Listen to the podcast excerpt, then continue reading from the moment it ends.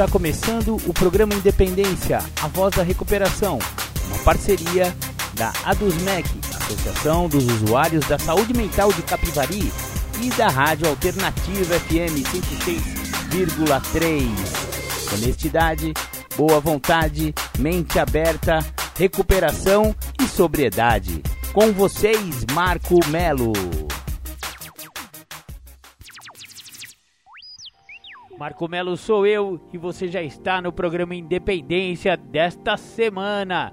Muito obrigado, muito obrigado. Você que ouve o programa Independência ao vivo pela cidade de Capivari, na Rádio Alternativa FM 106,3. O meu abraço. Meu abraço também para você que é ouvinte do podcast do programa Independência, que ouve na sua plataforma preferida de podcast. O podcast do programa Independência está sempre disponível nas plataformas Mixcloud, na plataforma Anchor e também pela plataforma do Spotify. Exatamente, você pode ouvir o programa Independência pelo seu Spotify. É só procurar lá programa Independência e achar loginho com aquelas mãozinhas fazendo protesto. Maravilha, maravilha. Protesto este contra a procrastinação. Protesto este contra não querer fazer nada a respeito de um problema tão sério que é alcoolismo e adicção alcoolismo ativo e adicção ativa. Porque quando a pessoa entra em recuperação, aí é uma benção. Maravilha, maravilha.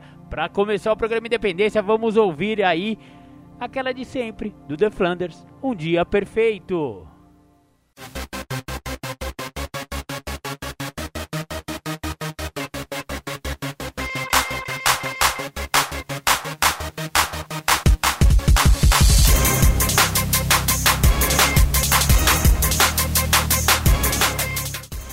Voltamos a apresentar programa Independência, a voz da recuperação.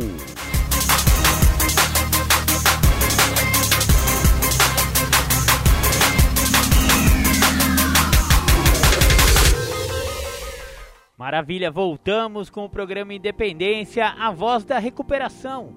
Malandro, você sabe que essa música aí, ela fala é, ela fala bacana para aquele cara que pensa que não tem problema com álcool, né? Por que ele pensa que não tem problema com álcool?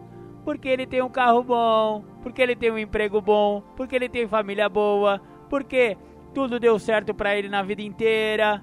E aí, infelizmente, o alcoolismo ele não escolhe raça, nem cor, nem sexo, nem nível socioeconômico e nem nível cultural.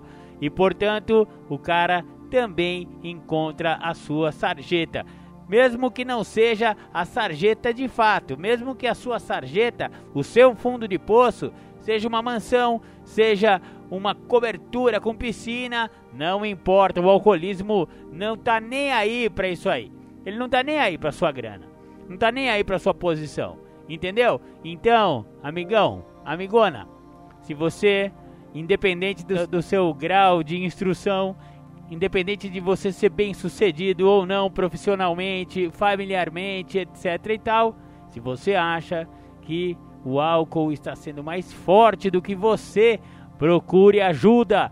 Não é vergonha pedir ajuda, é vergonha ficar sofrendo sozinho. Procure alcoólicos anônimos, procure narcóticos anônimos e eu tenho certeza que você vai encontrar lá muita ajuda e muita amizade, né? Muita compreensão e zero julgamento. Ah, o que é legal dessas irmandades é isso, zero julgamento. Muito legal. Gente, vamos hoje falaremos sobre intervenção orientada.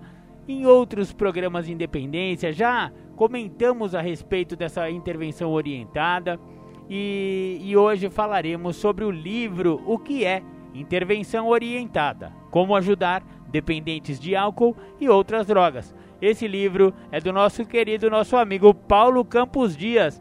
O Paulo Campos Dias já teve palestra dele aqui no programa Independência que a gente disponibilizou para vocês algumas semanas atrás.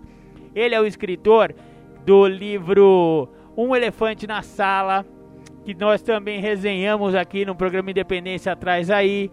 e hoje vamos falar o que é intervenção orientada. Maravilha, maravilha! Esse livro, novamente do Instituto Independa, se você quiser, você pode entrar no site do www.independa.com.br e lá você baixa gratuitamente esse livro. Aí a gente pode falar a mesma língua, que tal? Você entra no site, baixa o livro e ouve o programa Independência com o livro na sua tela. Aí você vai conseguir é, entender mais ou menos o que o programa de hoje está falando. O editor desse livro é o Cristian Fernandes. Vou mandar um grande abraço para o Cristian Fernandes, ele que disponibiliza para a gente esses livros aqui para a gente comentar no programa Independência. Abração, Cristian. Muito obrigado, viu, irmãozão? Maravilha, maravilha. Vamos dar continuidade então com o nosso, com a nossa resenha de hoje. Então, a primeira pergunta que a gente tem que fazer, o que é essa tal intervenção orientada? Então, bora lá. Resenha do livro. Intervenção orientada é um processo por meio do qual a família e os amigos são capazes de confrontar a doença do dependente químico, apresentando ocorrências de incidentes com o álcool ou outras drogas, no intuito de mostrar como o uso da substância altera seu comportamento, quebrando toda a sua ilusão e os seus mecanismos de negação. O propósito desta literatura é dar um entendimento sobre a intervenção orientada e servir como guia para quem está interessado em participar do processo. A intervenção deve acontecer sob orientação, supervisão e suporte de um profissional especializado em dependência química e capacitado para aplicar a técnica com sucesso. Em nenhuma circunstância, essa literatura substitui a participação do profissional. Então, definição: Intervenção orientada é uma maneira de dizer a um dependente químico com carinho e preocupação como o seu uso de álcool e outras drogas está afetando a vida dele e dos demais, de forma a conscientizá-lo da gravidade de sua condição e da necessidade de se tratar. A intervenção não é um tratamento, mas uma forma de levar o dependente químico a se tratar. A dependência química é verdadeiramente uma doença da família. Seus membros desenvolvem um transtorno emocional conhecido como codependência e tendem a atribuir todos os seus problemas ao dependente químico, não conseguindo enxergar que seu próprio comportamento tem sido alterado por suas reações doentias à dependência do outro. Desta forma, a intervenção orientada é importante tanto para a família quanto para o dependente químico. Finalidade: a finalidade da intervenção orientada é quebrar a muralha de negação do dependente químico, colocar um fim na facilitação que recebe por parte dos familiares e amigos, o que perpetua a sua doença, e levá-lo a aceitar o tratamento do qual depende sua vida. Por que funciona? Porque a família está sendo orientada por um profissional capacitado que a ajudará a intervir de maneira eficiente, equilibrada e madura, porque é pautada em amor e preocupação e não em críticas. Porque fatos e datas são incontestáveis, ao passo que opiniões pessoais são questionáveis.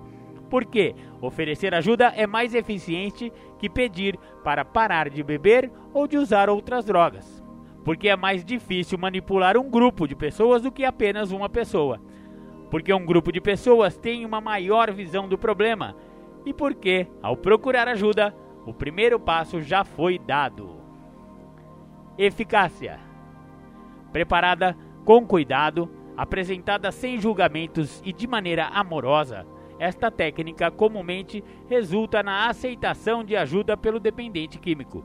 Aproximadamente 8 em cada 10 intervenções obtém sucesso, com o dependente químico aceitando o tratamento.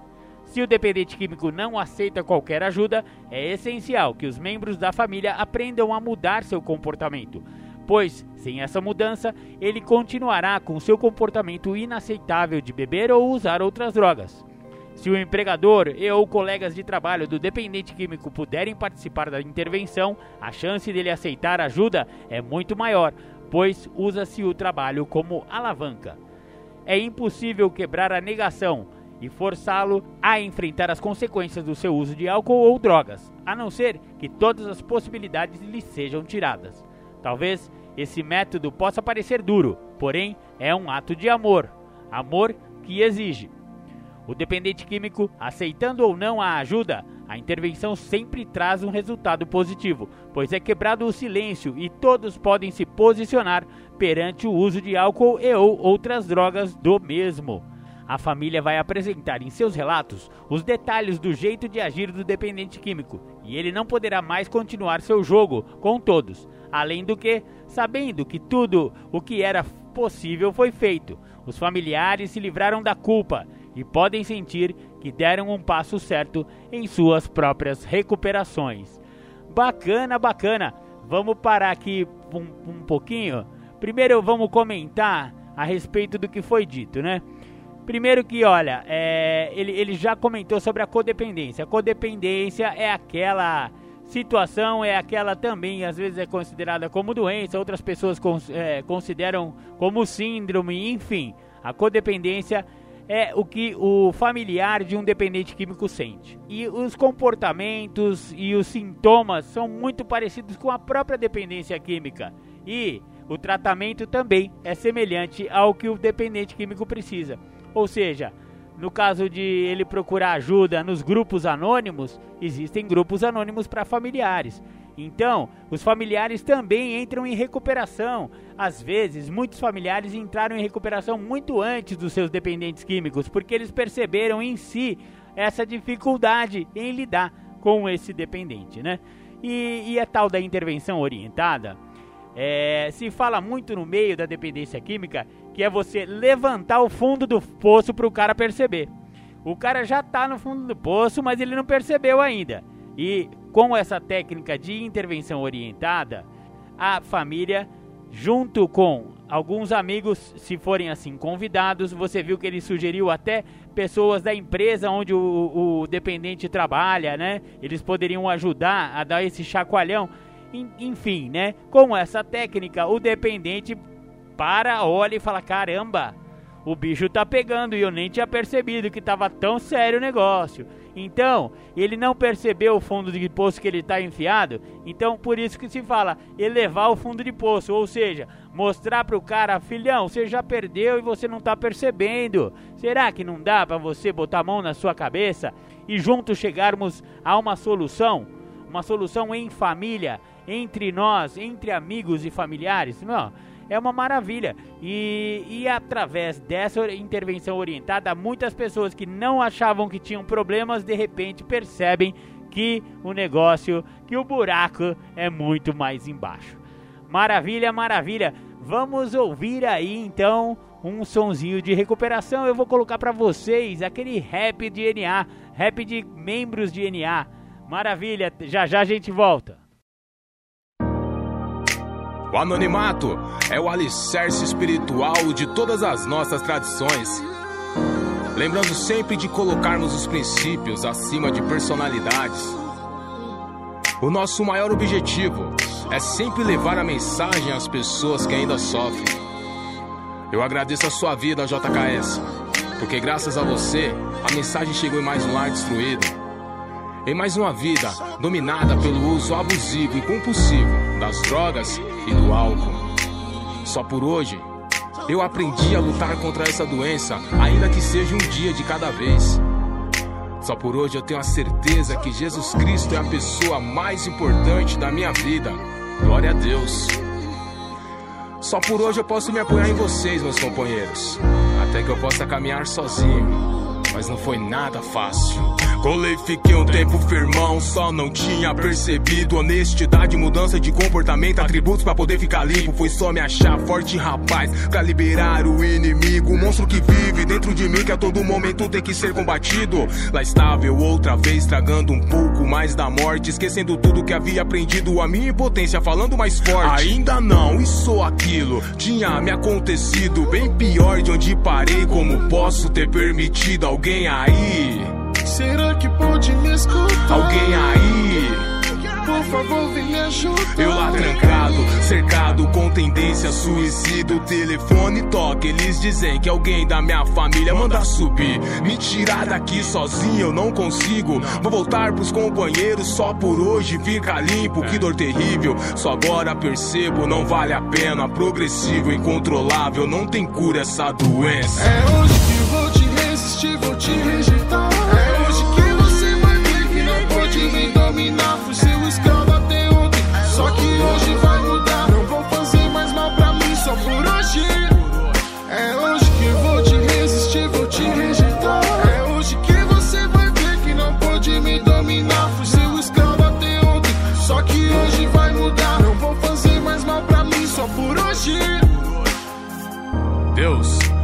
Te serenidade para aceitar as coisas que eu não posso modificar.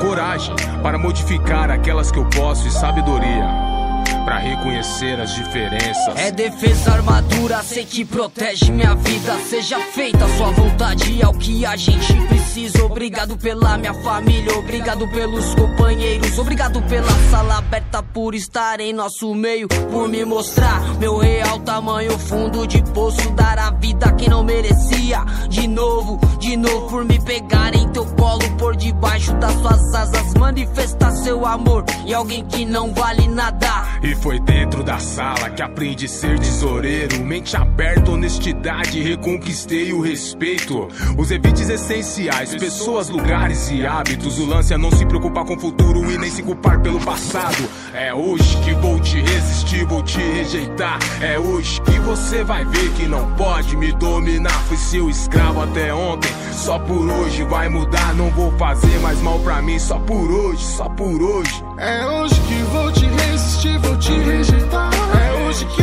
você vai ver que não pode me dominar. Fui seu escravo até ontem, só que hoje vai mudar. Não vou fazer mais mal pra mim, só por hoje.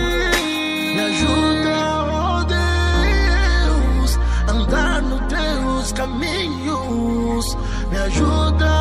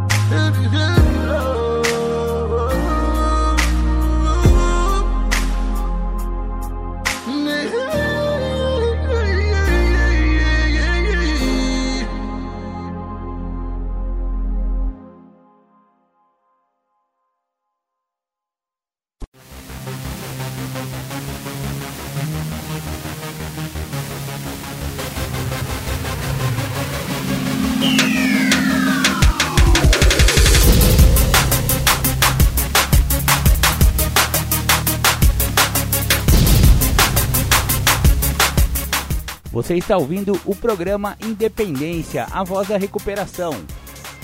Para participar ou tirar suas dúvidas, ligue 3492 3717 ou então pelo WhatsApp 99650 1063.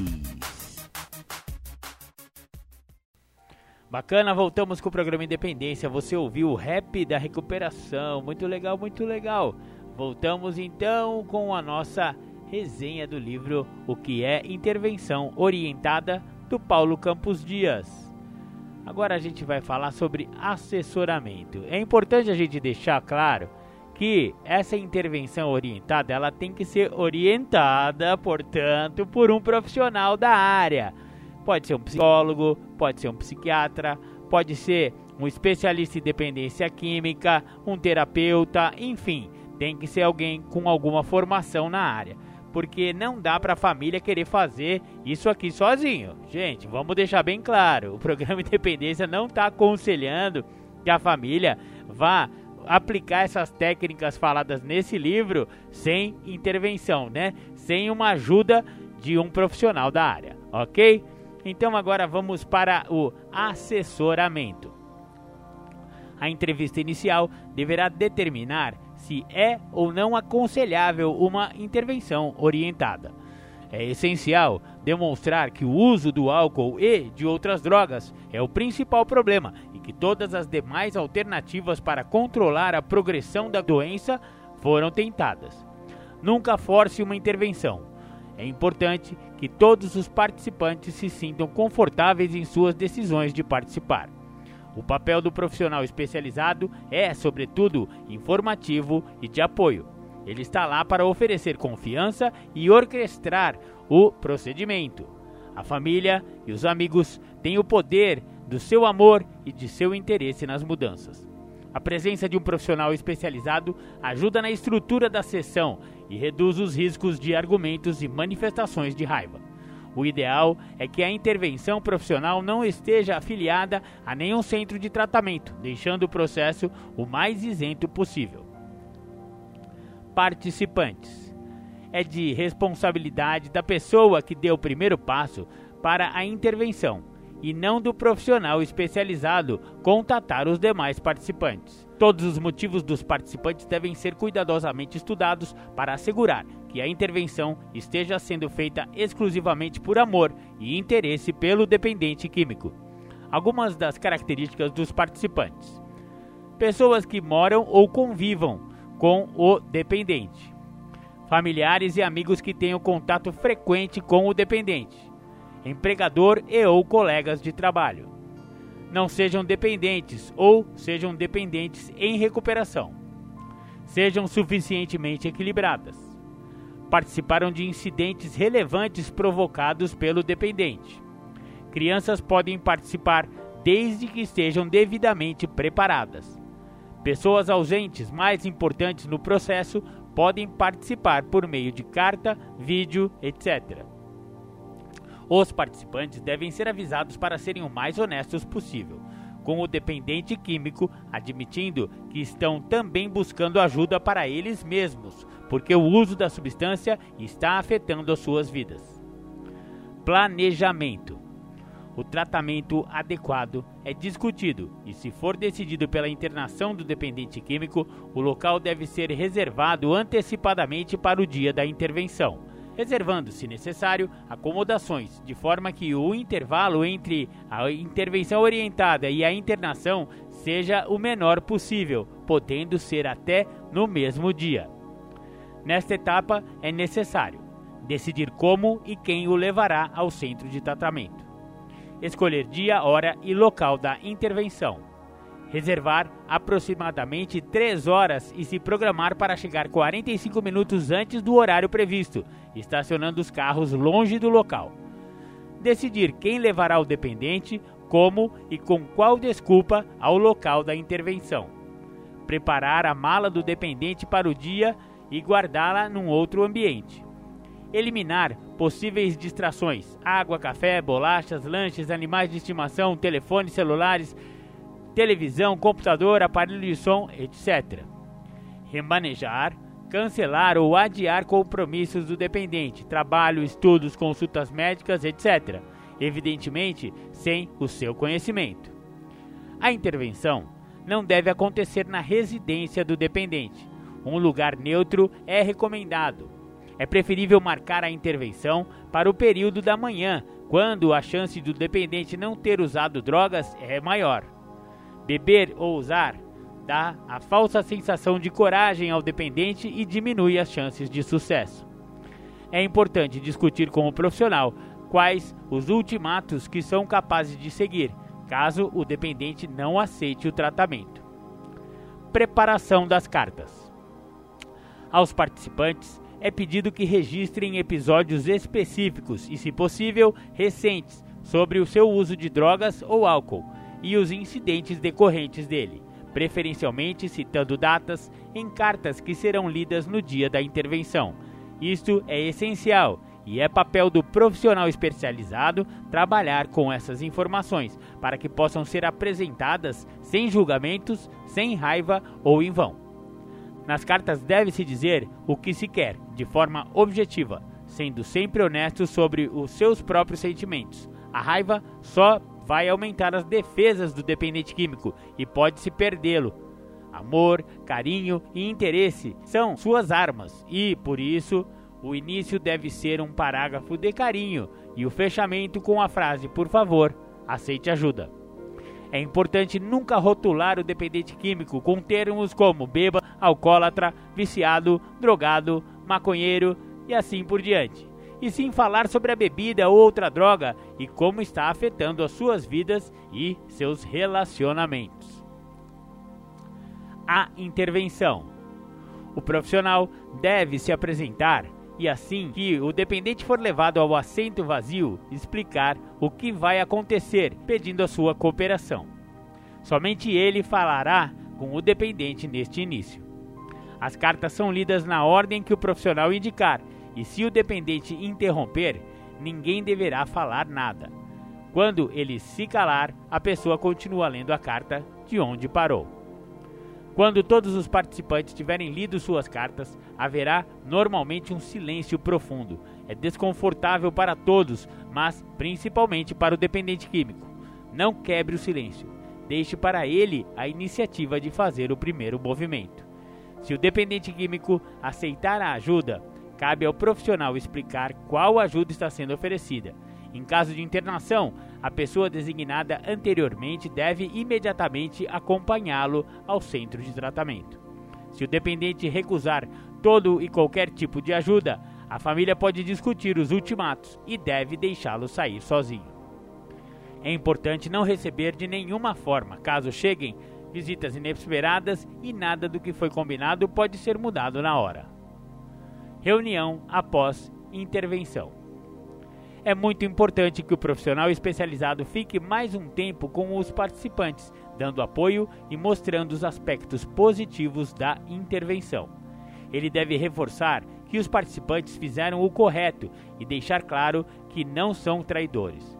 Um apoio contínuo para a família é recomendado por meio de frequência, grupos de apoio, terapia, etc. E deve ser providenciado, pois isso possibilitará uma nova forma de vida.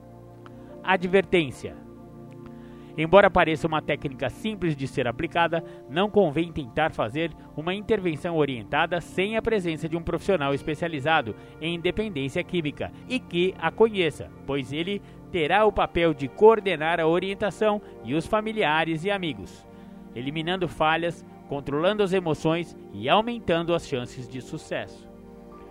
Conclusão: a intervenção orientada, mesmo quando o dependente químico não aceita ajuda, não deve ser considerada como um fracasso. Ao contrário, a intervenção quebra o pacto surdo do silêncio, que possivelmente fazia parte da família e pode ser o caminho para toda elas obter ajuda apropriada. Se o dependente não quiser, seu beber ou uso contínuo de outra droga não deverá ocorrer da mesma forma, uma vez que ele perde o privilégio do desconhecimento.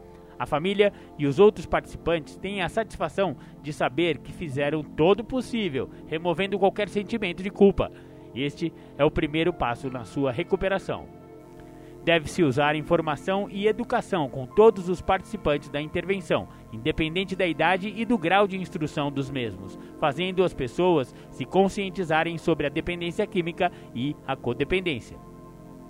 Usualmente é necessária a intervenção para quebrar os mecanismos de defesa e a ilusão de controle que o dependente tem. Somente revendo os episódios assustadores causados pelo seu consumo de álcool ou outras drogas é que ele pode realmente imaginar que precisa de ajuda.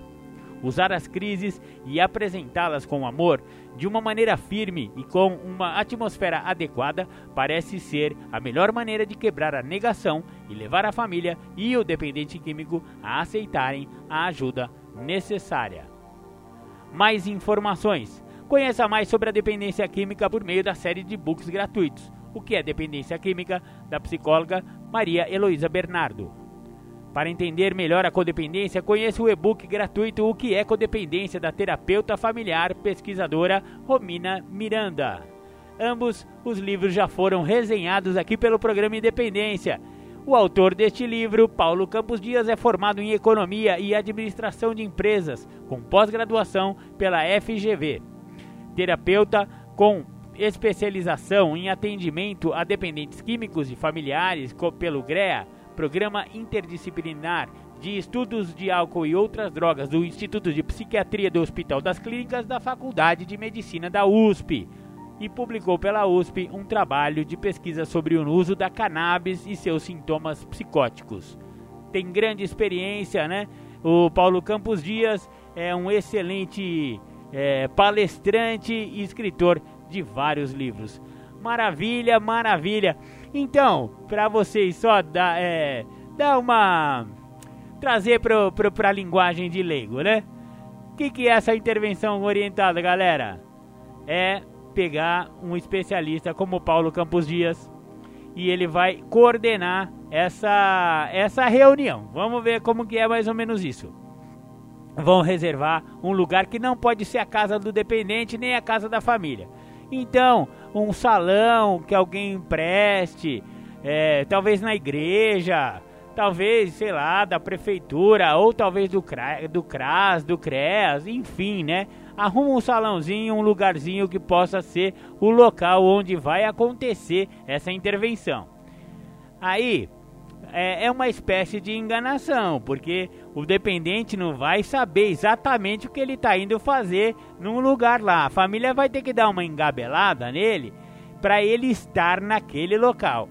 Quando ele chega lá, tá a mãe, o pai, o irmão, a avó, o talvez o patrão dele, talvez um primo que está sempre junto, um amigo de, que, que, que, usou droga com ele, mas por exemplo entrou em recuperação, não está mais usando há algum tempo, né? Que esteja num processo de recuperação, também faz muito bem se tiver uma pessoa dessas, enfim, né? Pessoas que foram prejudicadas pelo uso de álcool e drogas do cara. E, e aí, de repente, ele chega lá, já tá todo mundo lá e o profissional sentado na roda. Um monte de. As pessoas previamente escreveram cartas contando episódios que foram marcantes, que ficaram abalados com ah, aos, alguns comportamentos do dependente, algumas algumas coisas que ele possa ter feito, enfim, né? Cada um tem a sua história, cada família tem sua história, mas todas têm histórias e algumas têm histórias cabeludas, a gente sabe muito bem. Então, vai chegar no maior respeito, num ambiente controlado, isso que é importante. Não vai ter baixaria, não vai ter bate-boca, porque tem um profissional lá orientando tudo. Dependente vai sentar numa cadeira, por favor. Estamos aqui reunidos. A gente combinou isso aqui com o terapeuta, o senhor doutor tal, né? Ele vai se apresentar, ele vai coordenar tudo isso. Ele fala: "Olha, a sua família pediu ajuda, eles acham que você está com um problema de álcool e droga e estão querendo ajudar. E o que a gente vai fazer aqui é justamente conversar a respeito disso, mano. O cara não vai ter para onde fugir.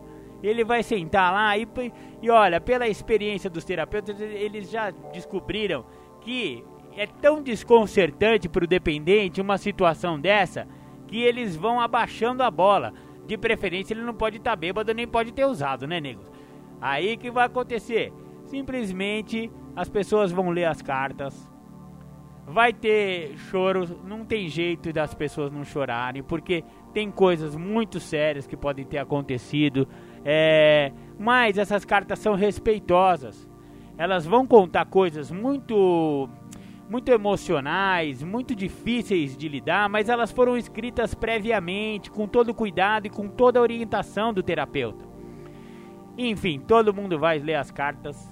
O rapazinho ou a mocinha vai ficando com uma vergonha das coisas que fez. Finalmente ele vai perceber, algumas já perceberam, outras nem se ligaram como elas estão prejudicando a mãe, o pai, a avô, a avó, o cachorro, o papagaio, todo mundo foi prejudicado e o cara não percebeu e a menina não percebeu que estava causando tanto na família. E aí é dada a sugestão, caso o terapeuta ache que o, o a saída ali é a pessoa ser internada, dali já vai para internação, porque a internação já foi combinada e tudo. Ele vai sair dali já ter as malinhas dele no, no carro, entendeu? Ó, filhão, você concorda então que você tá, tá causando nessa família? Que tá na hora de você eh, pedir ajuda, de arrumar um, uma, uma ajuda, você quer uma internação? Ah, geralmente eles vão aceitar a internação nesse momento e dali ele já entra no carrinho e já vai para uma clínica que já foi estudada previamente, uma clínica séria, de preferência uma clínica de 12 passos, um centro de tratamento, um centro, enfim, né? Que já tá tudo combinadinho. Olha, é uma arapuca do bem e em cada 10 casos, 8 tem sucesso. Olha que número bem bacana, né? Então, é, se você nunca ouviu falar na intervenção orientada, é essa, essa é, armadilha que a família e um terapeuta especializado pode fazer com o seu dependente no intuito de ajudá-lo e ajudar a família. Legal, bacana, Muito bacana. Vamos ouvir um som de recuperação e já já a gente volta com partilhas, né? Com temática do Júlio César Butti.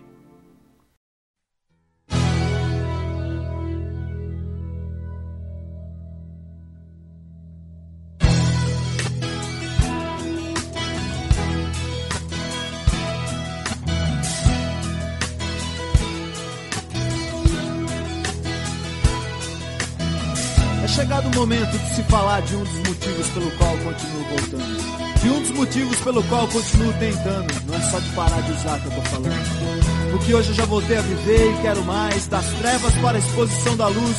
Uma nova maneira de viver é o que hoje me conduz.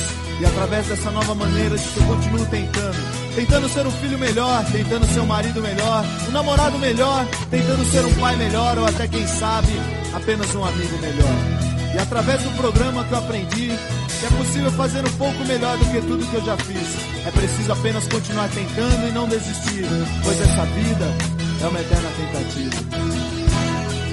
É uma eterna tentativa.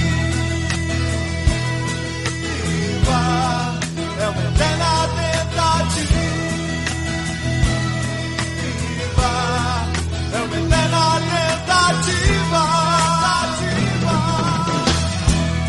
Direitos autorais daqueles que continuam tentando depois de muitos anos. Daqueles que continuam voltando depois de muitos anos para dizer para quem tá chegando que realmente funciona. Dentro dos que continuam voltando, incluo o padrinho com muito amor e um grande abraço. Pessoas que vêm me ajudando a viver um dia de cada vez. Só por hoje eu não tô mais sozinho, só por hoje eu tô com vocês. Só por hoje o caminho que eu sigo tem mais passos além dos meus. Pessoas que continuam tentando e multiplicando a mensagem que diz que é possível parar de usar, perder o desejo de usar e encontrar uma nova maneira de viver. Só por hoje eu não preciso ser mais controlado pelo meu passado. É só continuar voltando, é só continuar tentando. É na tentativa.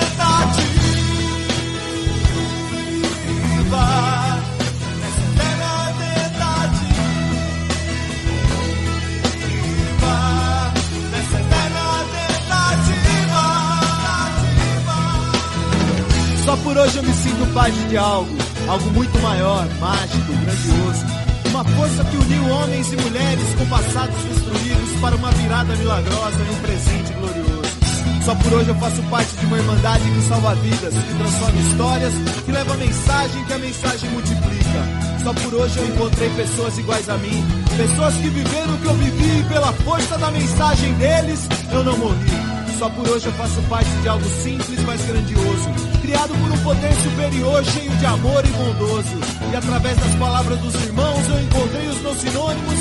Hoje eu faço parte da tribo de narcóticos anônimos.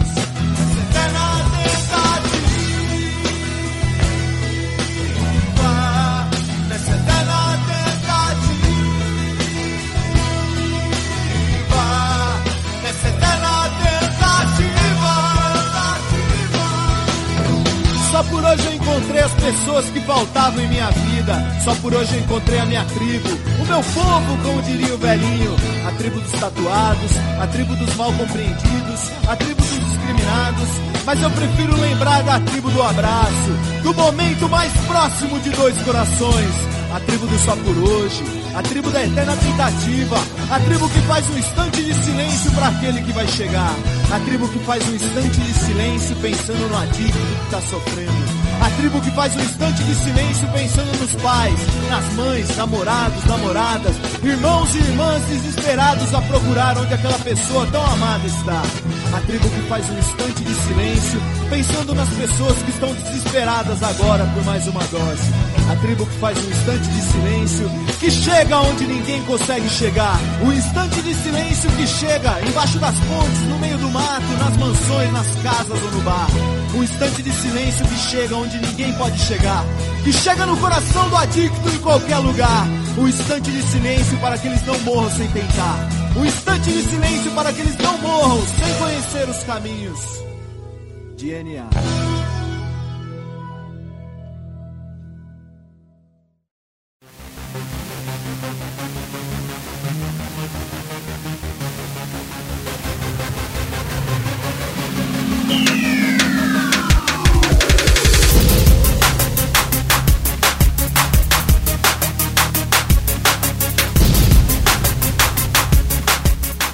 Você está ouvindo o programa Independência, a voz da recuperação.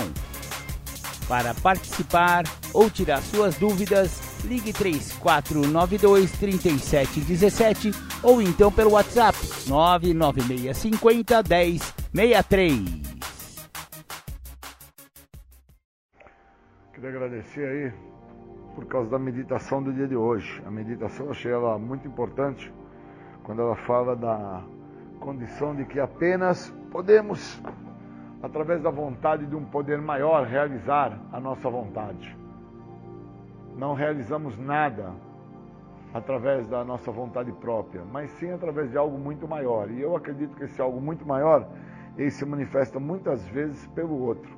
Não acredito que Deus desça na forma de Shazam ou de um raio na face da terra e com isso transforme a vida de alguém.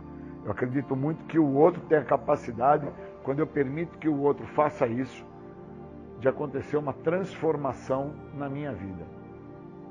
E eu fiz uma leitura hoje cedo que fala justamente sobre uma questão chamada aversão. E o processo da aversão ele ressalta o seguinte, que é muito mais eficaz acontecer um processo de mudança através da curiosidade espontânea de um ser humano do que através de um constrangimento ameaçador. E aí, voltado isso para literatura de 12 passos, ela fala o seguinte: não adianta ameaçar o indivíduo que é dependente químico e alcoólatra, a ele querer entrar em recuperação através do bater, surrar ou espancar. As tradições, elas beneficiam dentro do programa de recuperação uma parte da vida deste indivíduo, a qual por muitas vezes ele desconhece. E os benefícios que esse programa traz através das tradições são imensuráveis, o tamanho da grandiosidade disso. Então eu quebro uma aversão minha, que é em relação a ter que deter a minha doença, ter que deter o meu uso de álcool e de droga, parar o que está me acontecendo por parte da ameaça. Quando assim eu me deixo ser levado e orientado e conduzido pelas tradições. A terceira tradição fala do desejo, que o desejo é um requisito básico para que a pessoa possa entrar em recuperação. Então não basta é, querer com que o outro se recupere. Ele precisa ter um mínimo do senso do desejo. E o desejo pode vir através da curiosidade. Sentir-se curioso pelo que o outro está a fazer, pelo que o outro está a ter, ganhar, receber dentro do processo da recuperação. Porque na nossa literatura de 12 passos, 12 tradições, 12 conceitos, fala que não adianta bater, esmurrar, espancar, não adianta rezar pelo outro, não adianta pedir pelo outro, não adianta você tentar morrer pelo outro. Ele só vai deter o problema que ele traz com ele, seja o álcool, a droga ou outra situação que está cometendo ele naquele momento, quando assim ele quiser. Ele não para a situação que ele está porque você está a pedir para ele parar. Deve existir então um processo de desejo, de uma curiosidade. E na literatura de complemento que eu estou a usar, que é a literatura de confissões de Santo Agostinho, ele fala e retrata que a versão que ele tinha à língua grega, o ressalto, né, ele faz uma ressalva aí, né?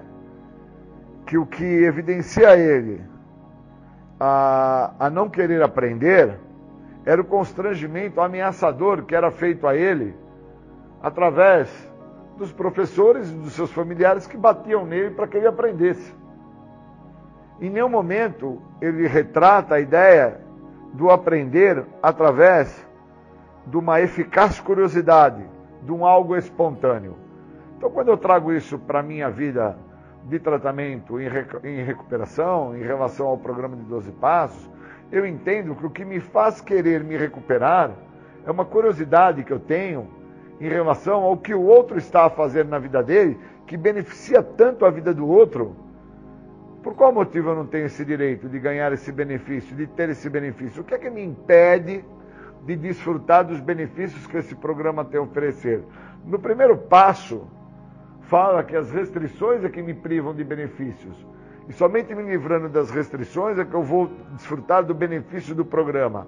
E aí na última página do Mais Terra Revelado diz que o único benefício que esse programa oferece é a libertação da doença da adicção. O segredo que tanto me escapou. Então que segredo é esse que tanto me escapa, que não me deixa ser curioso em relação a querer descobrir esse segredo que outras pessoas já descobriram.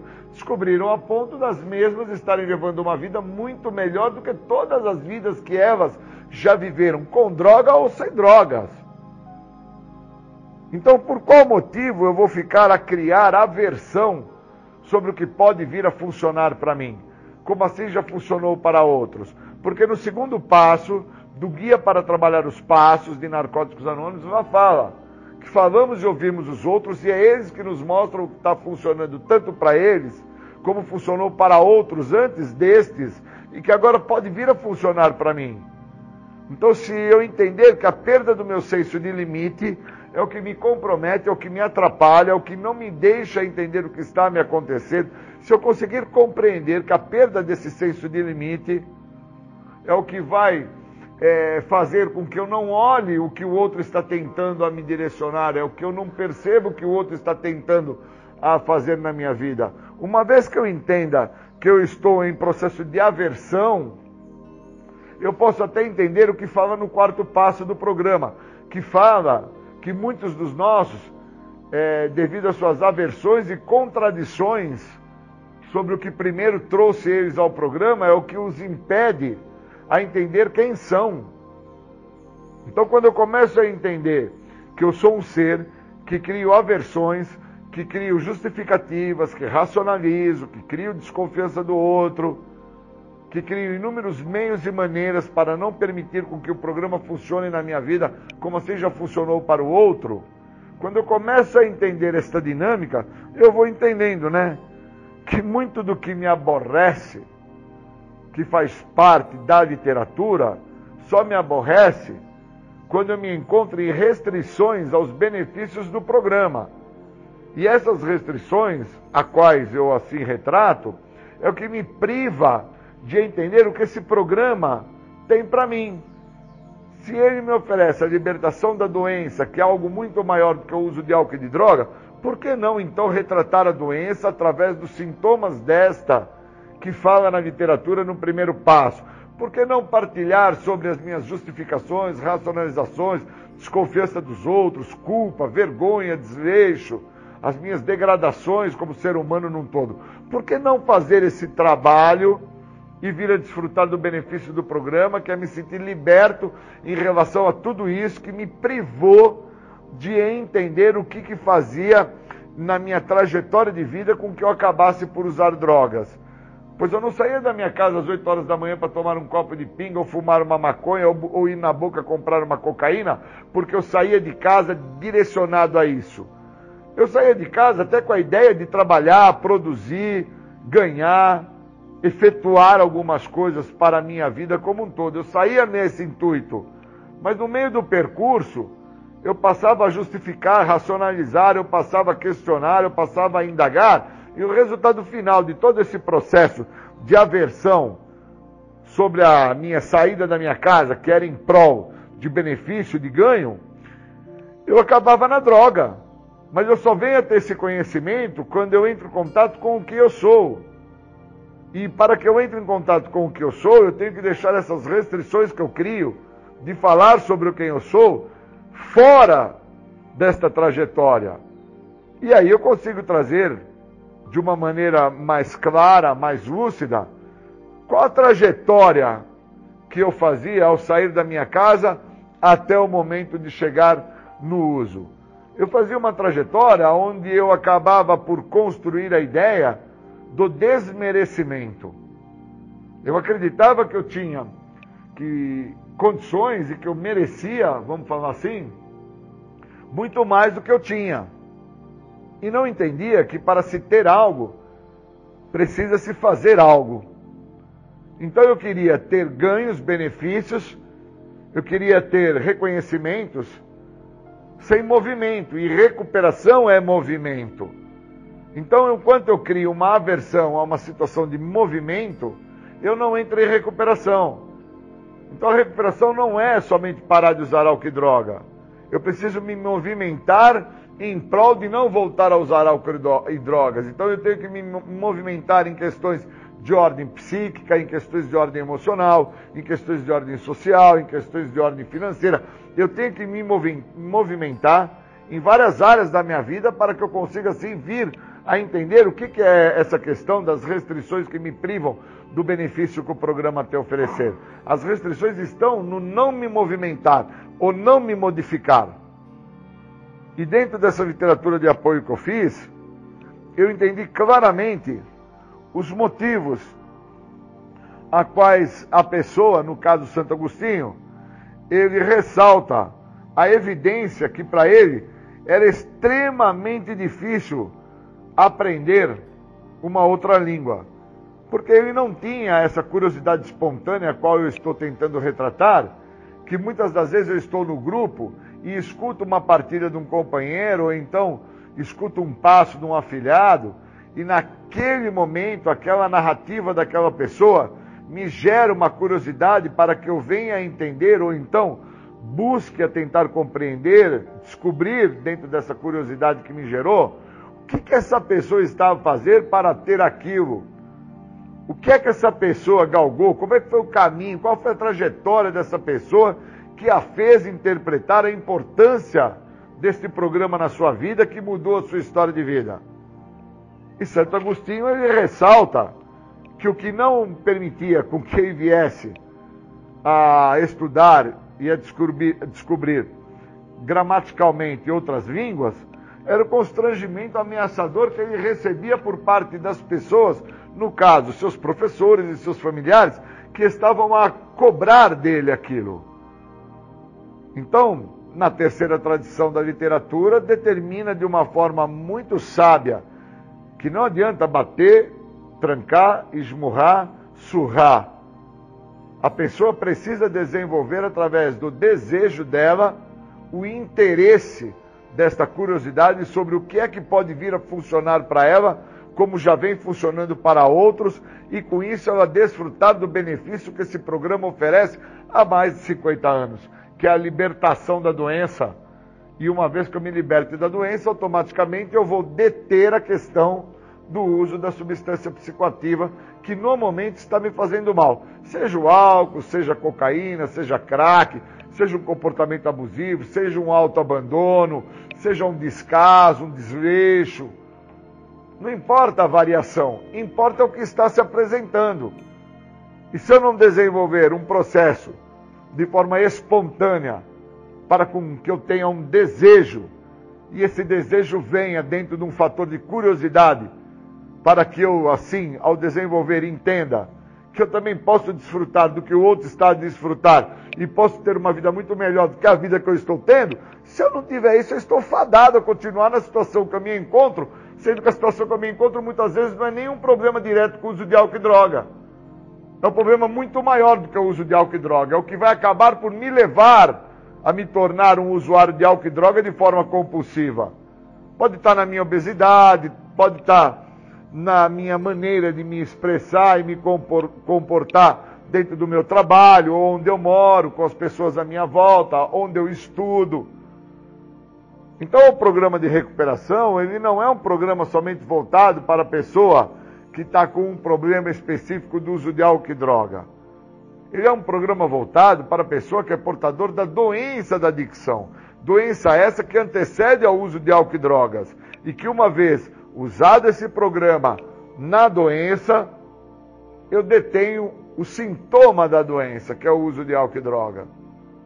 Por isso que na literatura do guia fala que o que nos faz adicto não são as drogas, não é o comportamento, é a doença. E já que eu tenho um recurso que é o programa para deter essa doença, assim eu devo fazer. Senão eu estou fadado a continuar aos horrores desta doença, onde o horror que muito se atentou e se mostrou na minha vida por inúmeros anos foi o uso da substância química. E eu hoje, com o tempo que eu tenho em recuperação, eu não tenho mais essa necessidade de fazer o uso de qualquer tipo de substância alteradora de humor para não ter que lidar com aquilo que eu sou. eu tenho o programa. E através do programa eu posso viver uma vida muito melhor, sem reservas, sem restrições, sem ressalvas, sem renúncias, a quais me privaram de entender quem eu sou. Queria agradecer muito esse dia maravilhoso. Muito obrigado.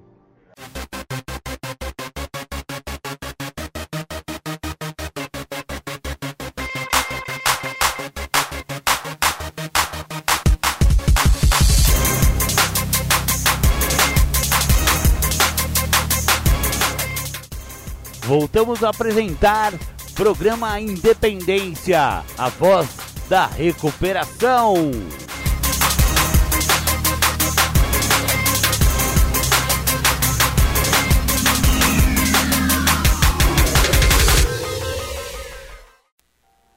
Voltamos com o programa Independência. Antes dos apoios culturais, você ouviu o Júlio César falando sobre o tema aversão. E agora vamos ficar com o nosso convidado da semana, é o nosso querido Bruno Góes. Bruno Góes vai falar 10 dicas por onde começar a mudar. Sejam todos muito bem-vindos, bem-vindas, né? Estamos iniciando aí mais uma ao vivo. É, eu separei, na verdade, 10 tópicos, 10 tópicos que eu acho extremamente fundamental para quem quer mudar né? E quando a gente fala de codependência, nada mais natural do que falarmos de mudanças. Né? Afinal de contas, estamos buscando ajuda para mudar. Né? O objetivo principal é esse. Eu acredito muito que através da minha mudança eu consigo, de alguma maneira, influenciar a mudança nos outros, né? nas outras. Então, a mudança é o ponto principal que parte de mim começa por mim, começa comigo, a gente precisa aprender a se cuidar, a gente precisa aprender a se preservar, a gente precisa aprender a se amar, a se respeitar, olhar para si e entender de fato quem sou eu nesse contexto, fisicamente. Fisicamente. Né? Até onde de fato eu me cuido e até onde eu desleixei os meus cuidados de tanto ficar preocupada com o outro.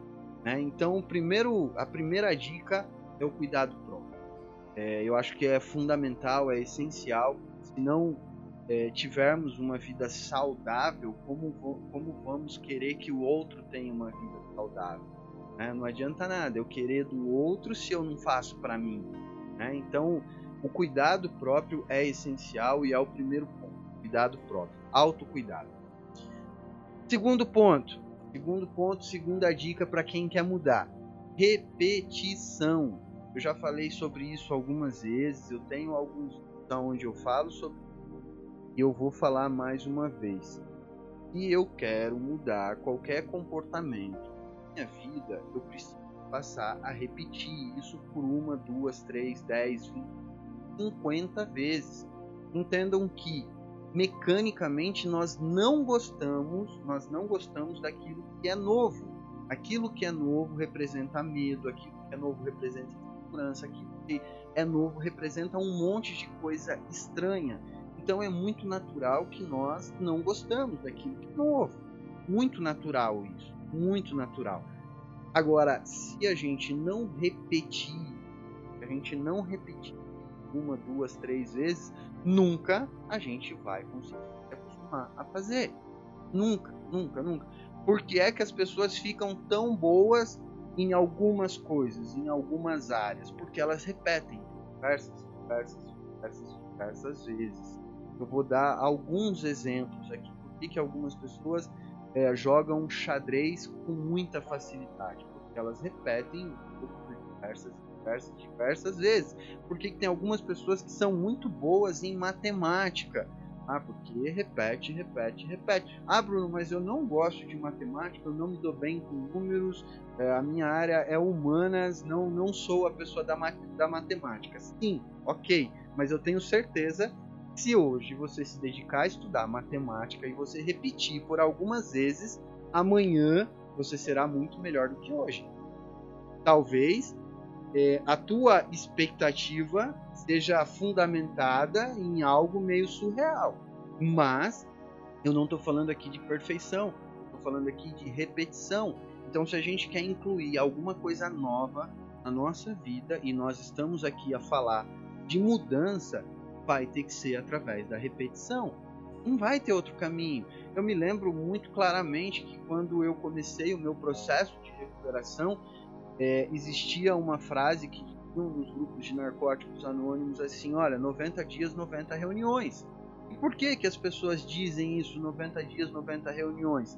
O que que isso representa? Olha, durante 90 dias você vai a 90 reuniões consecutivas. Por quê? Porque ao longo desse período você vai se acostumar a ir para as reuniões. Simples assim. Através da repetição, eu acostumo com aquilo que é novo. Eu não fiquei limpo, eu não entrei em recuperação, eu não mudei a minha vida feliz da vida, feliz da vida, alegre, saltitante. Não, eu mudei a minha vida fazendo coisas que muitas das vezes eu não gostava de fazer, mas eu tinha que fazer.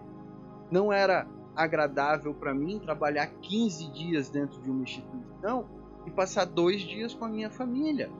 E o começo do meu processo de recuperação foi assim. Eu ia para dentro de uma clínica, ficava 15 dias trabalhando lá e depois eu voltava para casa, ficava dois dias com a minha família. E em cada mês eu passava dois dias com a minha família.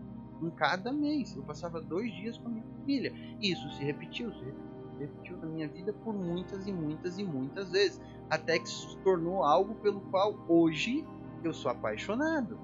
Então, a repetição ela é fundamental. Segunda dica: se você quer incluir alguma coisa nova na tua vida, independente de qual seja ela, repita.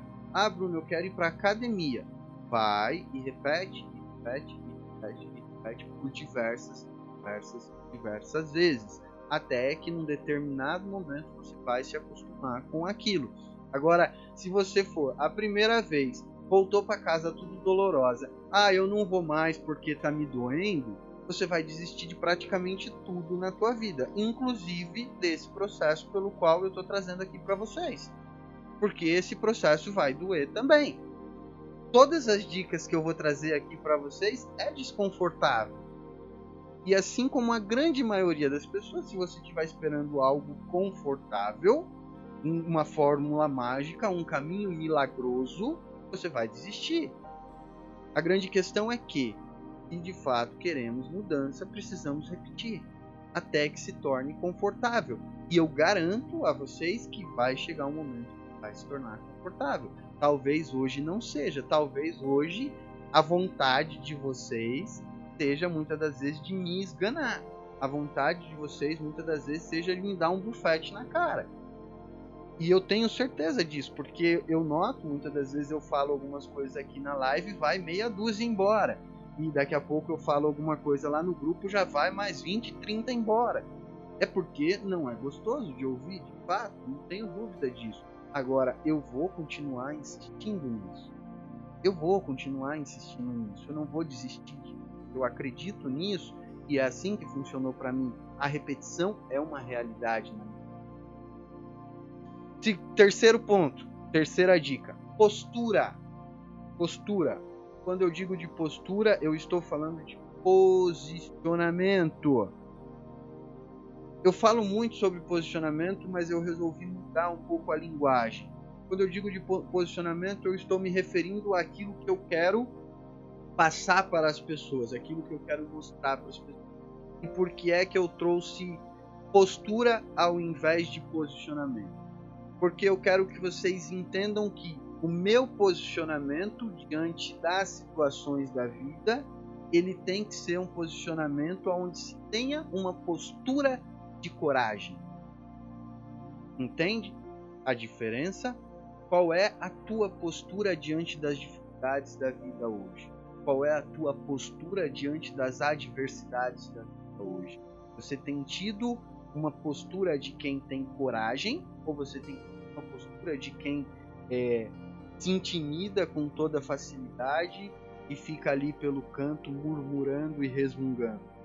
Então, quando eu falo de postura, é eu assumir uma postura. Como eu falei anteriormente, eu não vou adquirir uma postura de coragem do dia para noite eu vou repetir essa postura por algumas vezes no meu dia, talvez dizendo não pela primeira vez, talvez é, sendo honesta a ponto de dizer não gostei, você me machucou, você me magoou pela primeira vez, e aí eu digo de novo, e de novo e de novo. Agora, eu preciso ter essa postura.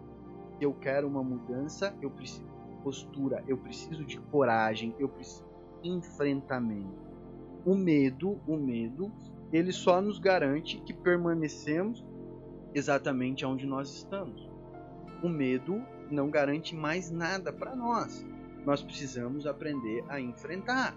Vocês pensam que é fácil para mim estar aqui em frente a uma câmera, dois computadores, falando com pessoas da qual eu nunca vi na minha vida?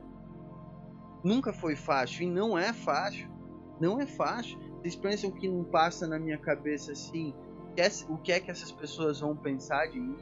A primeira vez que eu liguei o meu celular para gravar um vídeo, e eu tive que tentar por 50 vezes para conseguir gravar um primeiro vídeo de 5 minutos. É muito medo, é muita insegurança, mas eu tive a minha postura de coragem e a repetição. Hoje eu faço isso com natural. Ainda assim, mesmo depois de muito tempo, muitas das vezes quando eu vou aqui iniciar uma ao vivo, a barriga embrulha, dá aquele nervoso, tomo um monte de água aqui, é, porque é sempre uma novidade. Eu nunca sei de fato o que é que vai acontecer durante o pessoas vão gostar ou não vão gostar. Agora, a grande questão é que qual é a minha postura? Qual é a postura que eu tenho adotado? Como é que eu tenho me colocado diante dessas situações? Como é que eu tenho me colocado diante das adversidades, diante das circunstâncias da vida? Eu continuo justificando ou eu tenho assumido e admitido para mim mesmo uma postura de coragem, uma postura de mudar. Então, se de fato eu quero mudar alguma coisa na minha vida, eu vou precisar de muita coragem. Eu vou precisar de muita coragem, né? E assim, é muito mais fácil, é muito mais fácil eu superar a frustração de não ter dado certo do que eu superar o arrependimento de nunca ter tentado. A frustração de não ter dado certo é algo que é passageiro. É algo que vai passar e assim, muito rápido eu vou lidar com isso. Agora, a dúvida de não ter dado certo, de nunca ter tentado, é algo que eu vou ter que carregar pelo resto da minha vida. Então, quando eu falo de coragem, é, não é no sentido de que ah, eu vou fazer e vai dar certo. Não, que há a possibilidade de não dar certo, há a possibilidade de dar errado. Mas é muito mais fácil eu me relacionar com o errado, o fato de ter dado errado, é muito mais fácil eu digerir a ideia de que eu tentei, mas deu errado, do que a dúvida de nunca ter tentado. Né? Então a postura ela traz essa segurança.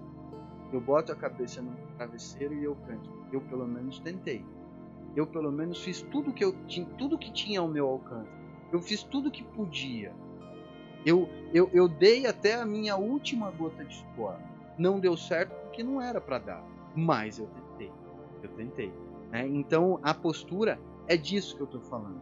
E aproveitando que eu estou falando sobre essa questão de dar certo ou dar errado, a probabilidade de dar errado é muito maior do que a probabilidade de dar certo os erros eles são muito mais comuns do que os acertos. E na verdade, o acerto ele é construído numa sucessão de erros, porque nós não sabemos. A nossa vida não tem um manual. Nós não sabemos nos relacionar com outras pessoas. Nós não temos um, um manual do ser humano ali onde eu leio e eu vou saber fazer tudo não é assim que a vida funciona. Nós aprendemos as coisas porque nós erramos algumas vezes e depois de errar algumas vezes nós aprendemos. Então, a, possi a possibilidade de dar errado ela é muito maior. Isso é uma realidade e isso precisa estar tá muito nítido para nós. Então, quando eu vou assumir uma postura de mudança e quando eu vou mudar, esse é uma, é uma quarta dica. Tem que estar tá muito claro para mim a, a possibilidade de dar errado ela existe. E ela é muito maior do que a possibilidade de dar certo. Quantas coisas na tua vida você tentou e deu errado? E quantas coisas você na tua vida deu certo? Entende? Então, é, é uma questão de lógica. E muitas das vezes a gente esquece disso. A gente cria um plano perfeito, se apaixona por aquele plano, né? vislumbra aquilo e, e não pensa na, na probabilidade de que aquilo pode dar errado. E, mais uma vez, vou dizer: a possibilidade de dar errado é muito maior do que a possibilidade de dar certo. Essa é uma realidade que a gente está constantemente. Não pensem vocês que eu comecei fazendo transmissão ao vivo assim como vocês estão vendo hoje, em HD, com uma qualidade de som, é, com, com é, um fundo legal, a minha assinatura aqui do lado. Não, pô. As primeiras transmissões que eu fiz, o vídeo ficava travando e não dava certo, e o áudio não chegava, e ficava tudo uma bagunça.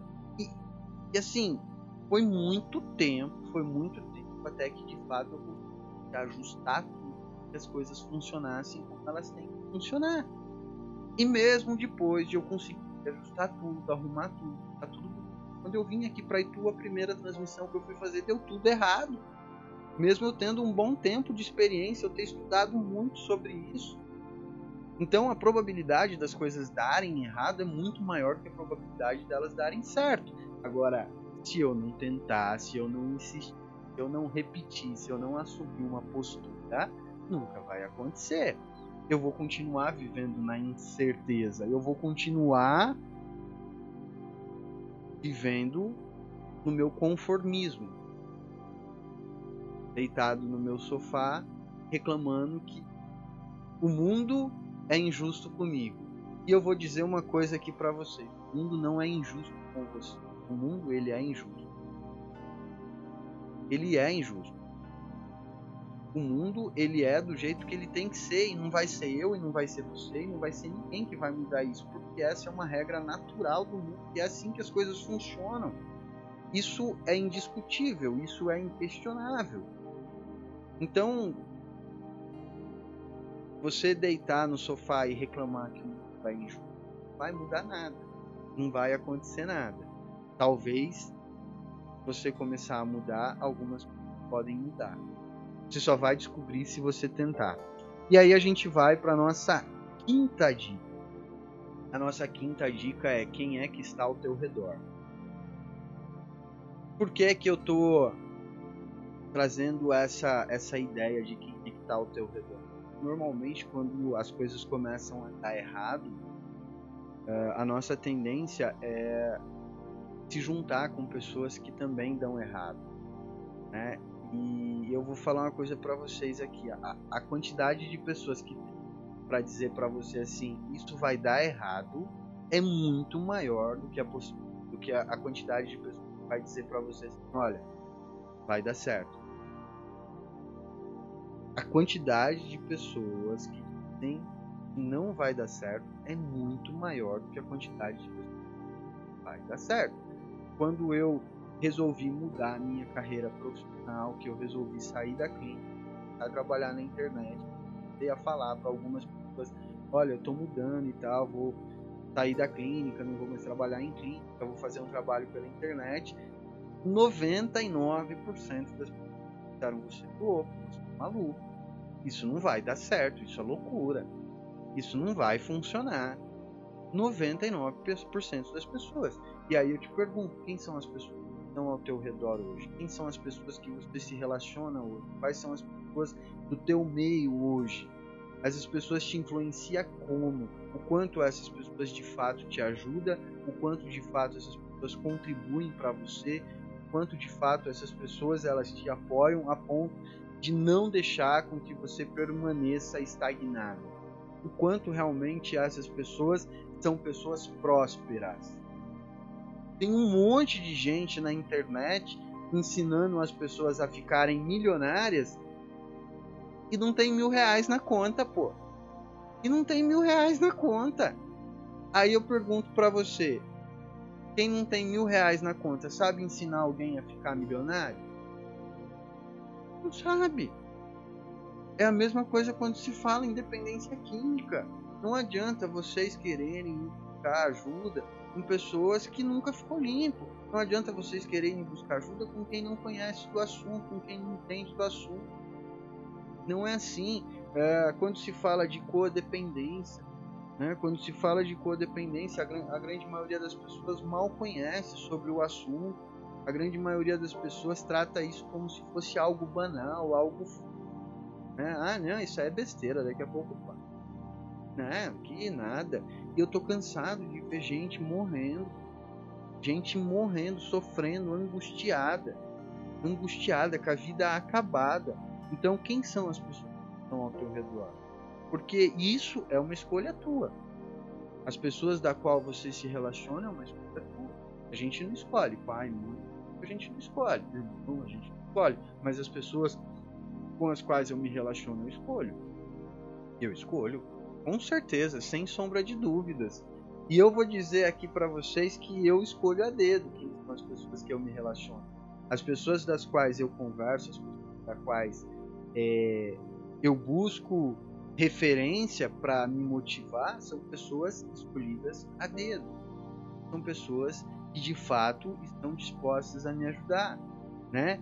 E quando eu digo ajudar, eu entro no próximo, na próxima dica, no próximo ponto, que muitas das vezes ajudar não é me dizer que eu sou um cara legal, não é me dizer exatamente aquilo que eu quero ouvir.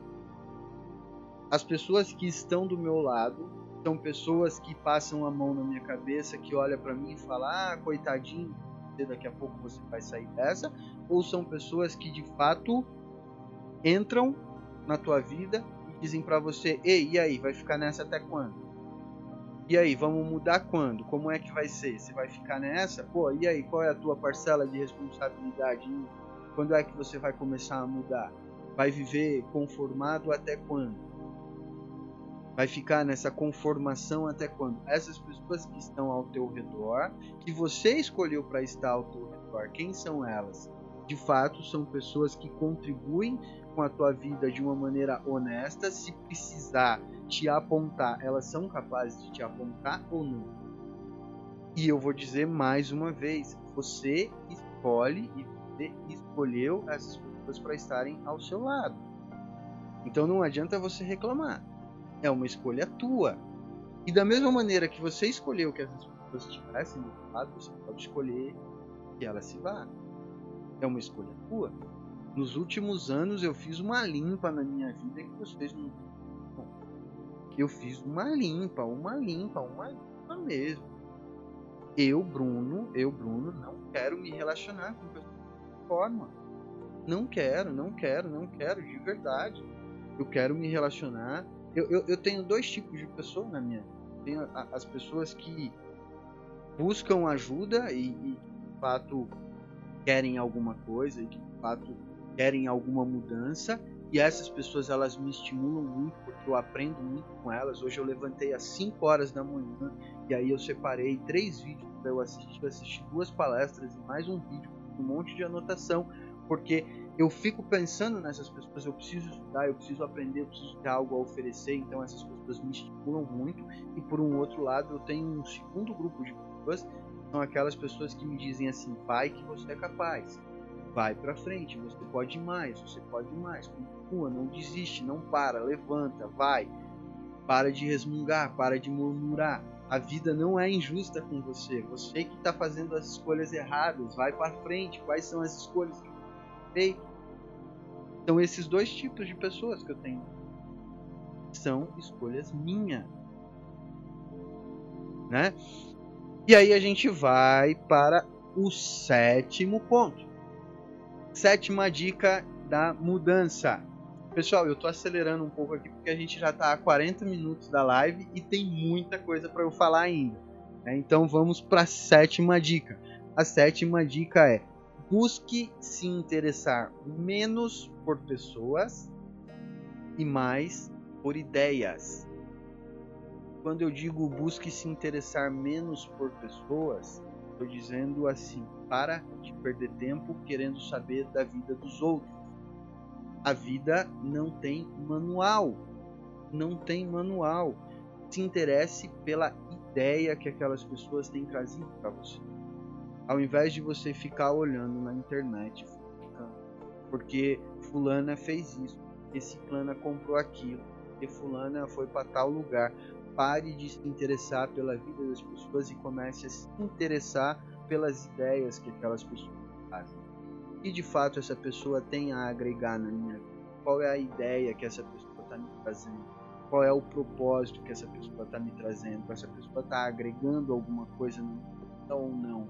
Isso que eu estou fazendo agora está agregando algo na minha vida ou não? Eu mandei um vídeo hoje na, na, na, nos dois grupos, dois grupos.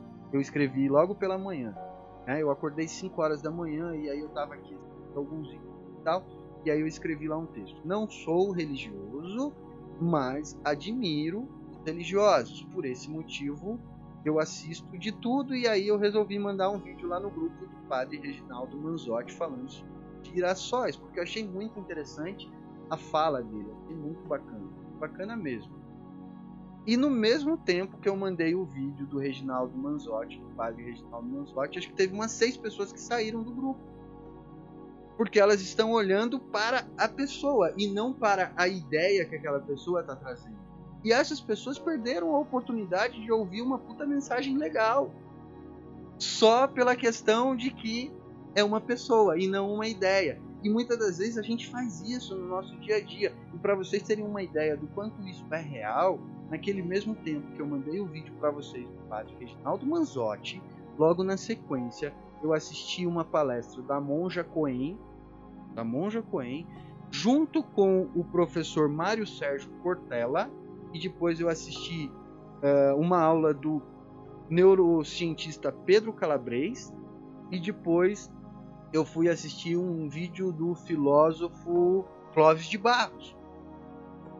Entende? Porque eu não estou preocupado quem são as pessoas, eu estou preocupado é com a ideia que as pessoas estão me trazendo. Eu estou preocupado com aquilo que essas pessoas estão agregando na minha vida.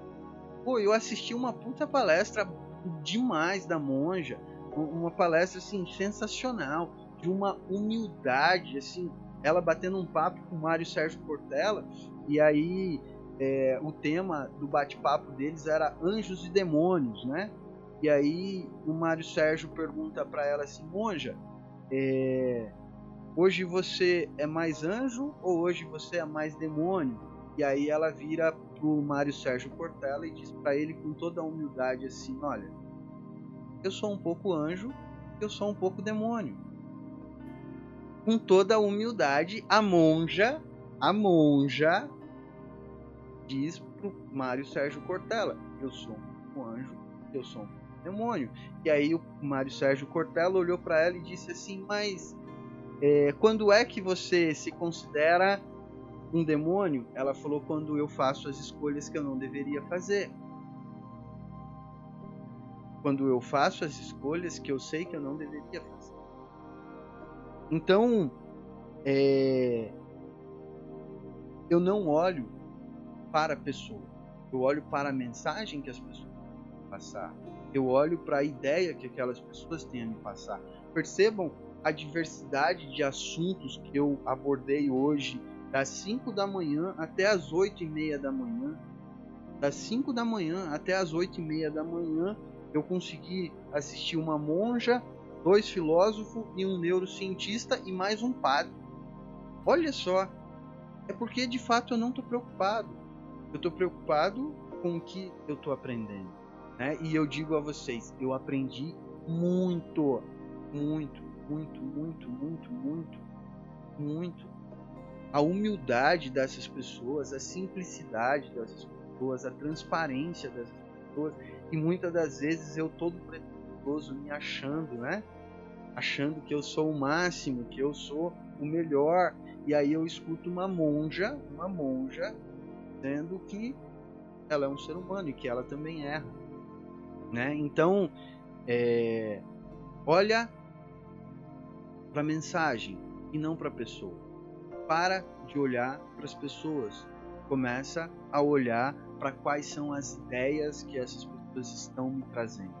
Sétima dica: olha para as ideias e não para as pessoas. Oitava dica: a nossa atenção A nossa atenção, ela não é treinada para ser contínua. A nossa atenção, ela se desvia com muita facilidade. A nossa atenção, ela é treinada para ser alternada. É, a gente for reparar no nosso dia a dia, por exemplo, nesse momento onde eu estou aqui conversando com vocês há aproximadamente 46 minutos, ao longo desses 46 minutos você estava aqui me olhando e daqui a pouco chegou uma mensagem no WhatsApp, aí você foi olhar para a mensagem do WhatsApp, aí daqui a pouco chegou um e-mail, você foi ler o teu e-mail, aí alguém falou com você e você foi embora e largou eu falando sozinho. E muita gente fez isso porque a nossa atenção ela é treinada para ser sempre ligada naquilo que está acontecendo ao nosso redor. A nossa atenção ela não é, ela não é sempre focada num único assunto. Isso é uma coisa instintiva nossa. Agora nós precisamos treinar a de fato manter a nossa atenção com um único objetivo. A grande maioria das pessoas desistem dos seus objetivos justamente por conta disso. Porque olha lá na frente, olha para o resultado, olha para a meta, olha para aquilo que vai acontecer, não se preocupa com o caminho e na primeira adversidade sai fora porque o foco já foi para outro lugar. Assim como muitas pessoas passaram por aqui hoje. Eu, quando eu termino a transmissão aqui, o, o, o YouTube ele me dá as métricas do vídeo. Normalmente as minhas transmissões terminam com uma média de 70 a 100 visualizações. E em nenhum momento a gente chega a 100 pessoas simultaneamente dentro dessa transmissão. Por quê? Porque a pessoa ela entra, daqui a pouco ela se atenta com a novela que está passando lá na televisão, daqui a pouco o Big Brother fica mais legal e assim vai e ela vai embora. Então a nossa atenção ela não é contínua, a nossa atenção ela é alternada e a gente precisa aprender a treinar para que a nossa atenção seja contínua, porque hoje tudo que nos rodeia favorece para que ela seja cada vez mais alternada. Cada vez nós temos mais informações ao nosso redor, cada vez nós temos acesso a mais coisas. Cada vez nós temos mais coisas acontecendo. A gente está andando na rua, tem outdoor, tem placa, tem carro, tem buzina de moto, tem bicicleta, tem cachorro, tem gato. A gente está em casa, a televisão, daqui a pouco o volume aumenta sozinho na hora do intervalo e aí tem uma propaganda, uma pessoa muito bonita falando com você e o WhatsApp, o Facebook, o Instagram. Então a nossa atenção, ela cada vez mais, cada vez mais, ela está sendo treinada para que seja alternada sem que a gente perceba, sem que a gente perceba. E aí a gente entra num oitavo ponto, que é que com essa ideia de que nós temos essa atenção alternada, nós começamos a acreditar que nós somos multitarefas. E nós não somos multitarefas. Nós precisamos compreender que nós não temos a capacidade de executar duas atividades ao mesmo tempo. Nós só conseguimos ter foco e objetivo apenas em uma única coisa e você tentar fazer duas coisas ao mesmo tempo, uma delas, ou talvez as duas, irão falhar. Não tenha dúvida disso. Ah, Bruno, mas eu sou muito bom, eu tenho um raciocínio muito rápido, eu consigo fazer muitas coisas ao mesmo tempo. Não funciona. Em alguma delas você está falhando. Não acredite nisso. Faça uma coisa de cada vez. Não permita, não permita que a sua, o seu foco seja alternado. Tente manter o máximo possível o seu foco aonde você quer que ele esteja. A grande maioria das pessoas hoje elas são desatentas, elas não percebem as coisas acontecendo ao redor. Eu acredito que hoje nós vivemos numa é, numa era aonde as pessoas estão cada vez mais desatentas tanta coisa acontecendo ao mesmo tempo e as pessoas é, se distraindo com tanta facilidade com as coisas que estão acontecendo, porque as coisas elas são muito atraentes, que cada vez menos nós temos foco. E qual é o problema disso? O problema disso é que na hora que eu preciso ler um livro, eu não consigo passar da terceira linha. O problema é que na hora que eu preciso assistir um vídeo com um conteúdo interessante, eu não consigo ficar mais do que 5 minutos. Esse é o grande problema. Na hora que eu preciso executar uma tarefa que exige de mim foco e atenção, eu não consigo me concentrar naquilo. A minha mente vai embora e o assunto devaneia, devaneia. E, e, e o principal de tudo, a gente nunca consegue se organizar. A gente nunca consegue se organizar. A gente começa a viver uma vida atropelada, uma vida totalmente cheia de turbulências, uma vida totalmente bagunçada, porque não temos foco para fazer as coisas. É, a gente pega a, a louça para lavar e aí olha pro fogão, vê que precisa dar uma limpada no fogão, aí no fogueira, aí precisa limpar a geladeira e aí daqui a pouco tá limpando a cozinha inteira, só que já deu a hora de fazer o almoço, aí não dá para fazer o almoço, aí queima o arroz e assim vai. E não consegue fazer uma coisa de cada vez. Então, é, nós não somos multitarefa. A nossa mente ela não consegue estar concentrada em duas coisas ao mesmo tempo. A nossa mente ela não consegue prestar atenção, ela não consegue prestar atenção em duas coisas ao mesmo tempo. Nosso foco ele é central e é apenas em uma única coisa. E a gente precisa aprender a treinar isso. A gente precisa aprender a treinar isso. A grande maioria das pessoas não consegue manter 10 minutos, assistir uma palestra de 5 minutos, assistir uma palestra de sei lá, 40 minutos. Eu assisto muita coisa sobre filosofia, eu adoro filosofia, apaixonado por filosofia. A grande maioria das pessoas que eu converso fala assim: oh, como você consegue? Como você consegue? E não foi do dia para noite que isso Eu acordei hoje às 5 da manhã e fiquei até às 8 da manhã assistindo palestra, uma atrás da outra. Uma de uma hora, outra de uma hora e pouco, outra de mais uma hora e pouco. Foram três horas e meias assistindo palestra e fazendo anotação. Agora não pensem vocês que isso aconteceu do dia para a noite. Primeiros vídeos não passava de 10 minutos. Primeiros vídeos não passava de 5 minutos. E aí aquele vídeo me dá uma ideia de alguma coisa que está acontecendo vida. E daqui a pouco eu já estou pensando naquilo. E aí a minha mente vai embora. Vai embora, vai embora, vai embora, vai embora e esquece. Então, é, foco é algo totalmente treinável. Né? Nós não somos multitarefa. Quanto mais a gente conseguir organizar para que a gente faça uma coisa de cada vez, muito mais qualidade teremos naquilo que estaremos fazendo. Muito mais qualidade, muito mais qualidade.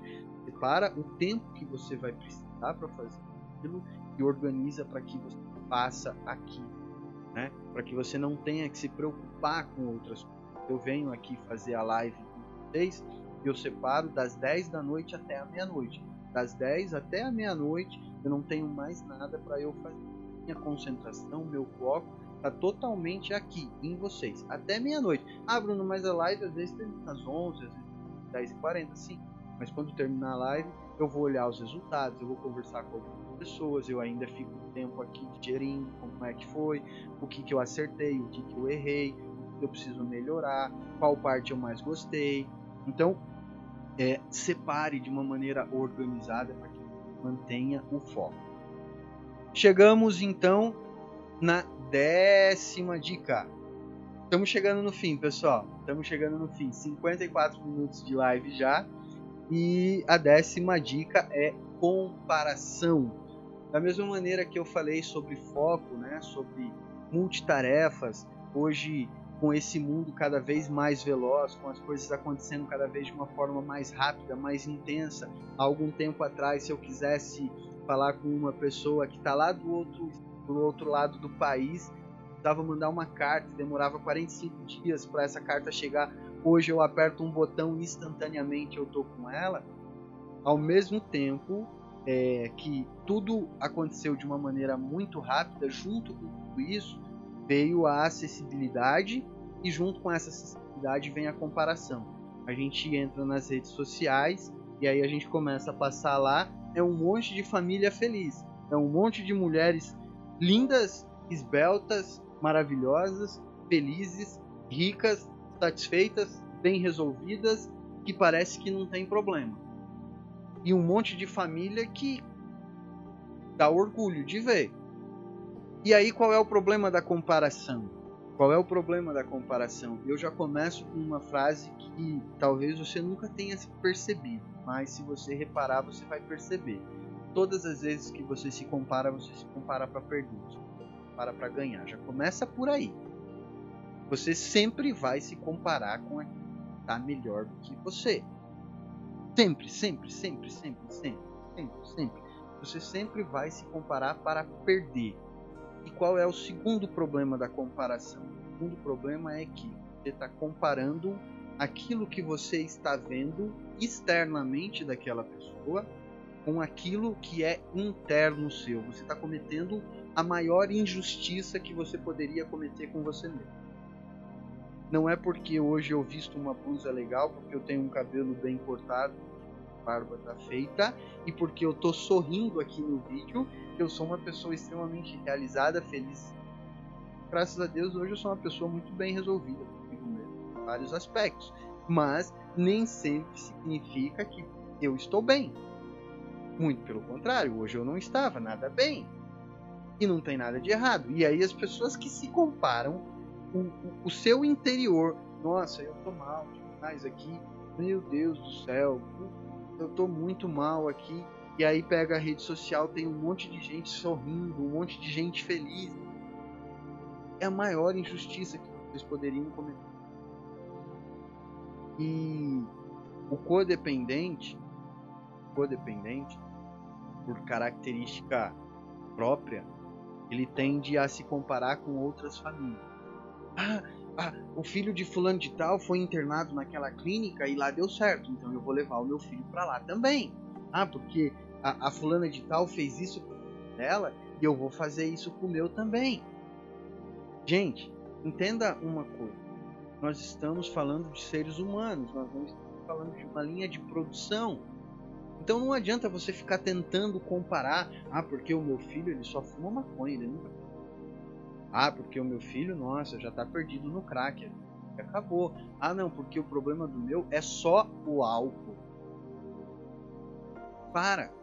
Para, para, para, para. Esse tipo de comparação, essas comparações não vai levar vocês para lugar nenhum. Vocês estão comparando aquilo que é externo com aquilo que é interno e é a maior injustiça que vocês poderiam fazer e cometer com vocês mesmos. Vocês estão pedindo para sofrer. Essa é a grande verdade. Então, a comparação não vai levar vocês para lugar nenhum. Parem de se comparar, não se comparem. Deixa de lado a comparação. Décima primeira dica e agora vem as três últimas que são as três dicas bônus para vocês que eu separei aqui com carinho e para gente encerrar essa live. É... Primeira dica: aprenda a desenvolver uma autonomia nas suas ideias. E quando eu digo desenvolver uma autonomia nas suas ideias, eu quero dizer reflita sobre tudo aquilo que está sendo dito, tudo aquilo que está aprendendo, tudo aquilo que está vendo. Não tente ficar copiando exatamente como as pessoas fazem.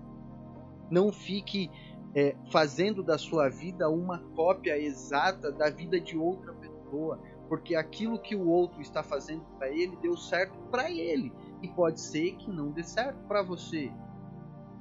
Somos seres únicos. Cada um é único, cada um tem a sua personalidade, cada um tem a sua personalidade, cada um tem os seus gostos, cada um tem a sua maneira de pensar. Então, ao invés de você ficar tentando fazer da tua vida uma cópia exata aquela outra pessoa que possivelmente está dando certo ou aquela pessoa que você admira muito, ao invés de você fazer isso, reflita sobre isso e crie a sua autonomia de identidade. Pense, dê ao trabalho, se dê ao trabalho de entender se aquilo de fato é teu, se aquilo de fato cabe para você ou se você simplesmente está copiando. Volto a dizer, hoje pela manhã, das 5 da manhã às 8 e meia, eu assisti dois filósofos, uma monja, um padre, neurocientista. Vocês acham que dá para eu copiar fielmente o que eles estão fazendo? Não dá para copiar. Não dá, não dá, nem que eu quisesse, jamais. É impossível. Agora, eu desenvolvo a minha identidade, ó. Tá tudo aqui, minhas anotações, tudo aquilo que eu preciso saber, tudo aquilo que eu preciso fazer e eu vou anotando. Eu desenvolvo a minha ideia com relação a que falaram. Então, não fique copiando, desenvolva as suas ideias. Eu vejo muitas das vezes as pessoas me perguntarem assim: "Ah, Bruno, o que é que eu faço para resolver determinado problema?" E, gente, eu vou dizer mais uma vez, não fórmula mágica, não tem como resolver determinado problema somando um mais um igual a dois. Ah, porque eu fiz certo ou eu fiz errado. Não, não é assim que a coisa funciona. Não é assim. Primeiro eu preciso entender, porque muitas das vezes nem tudo aquilo que é certo para você é certo para mim, ou nem tudo aquilo que é certo para você é certo para o outro. Nem tudo aquilo que faz sentido para você faz sentido para mim. Talvez aquilo que faça muito sentido para mim não faça sentido nenhum para vocês. E tá tudo certo. Não tem nada de errado nisso. A grande questão é desenvolva uma identidade. Desenvolva, tenha é, boa vontade para refletir sobre tudo aquilo que está sendo dito. Eu volto a dizer, postei hoje um vídeo de girassóis lá e um padre trouxe uma mensagem legal. E eu achei um, um, baita padre assim, descolado, porque ele fez uma piada e ele deu risada lá no programa e tal. Pô, puta padre bacana. Agora, talvez algumas pessoas olharam para ele e falaram: Nossa, padre é esse? Deus. E tá tudo certo, cada um no seu quadrado, cada um olha como tem que olhar. Agora, a grande questão é: deu ao trabalho de refletir sobre aquilo que estava sendo dito, sobre a ideia das energias e dos vibrações, de trocar experiência, de trocar conhecimento, de trocar esse bem-estar, essa é a grande questão. Né? Reflita sobre tudo isso, inclusive sobre o que eu falo aqui. Não pegue é, tudo aquilo que eu digo como uma verdade absoluta e como um manual da codependência. Eu sempre falei sobre isso, que eu não sou dono de uma verdade absoluta. Espero isso. O máximo que eu faço é dividir o meu conhecimento é o máximo que eu faço, é dividir o tu, tudo que eu estudo, tudo que eu aprendi, tudo que eu implementei, tudo aquilo que está dando certo para mim, dividir com vocês. Agora, pode ser que não dê certo, pode ser que não funcione. Afinal de contas, a probabilidade de não dar certo é muito maior do que a probabilidade de dar certo. Isso é uma circunstância natural da vida. Não é porque o Bruno é bom, ou porque a clínica A é boa, ou porque a clínica B é boa, ou porque o adicto presta e porque aquele determinado tratamento presta. Não, é porque é uma circunstância da vida. Agora, se é o trabalho de refletir, envolva uma identidade própria, uma identidade sua com relação àquilo que sendo trazido. Eu digo para vocês assim, olha, codependência, no meu ponto de vista, é um comportamento ou um conjunto de comportamento, um padrão de comportamento que se tornou disfuncional na vida de vocês. Agora, talvez isso não faça muito sentido para algumas pessoas. Talvez algumas pessoas olhem para isso e falem: "Né, codependência não tem nada a ver com isso, para". Para mim faz todo sentido.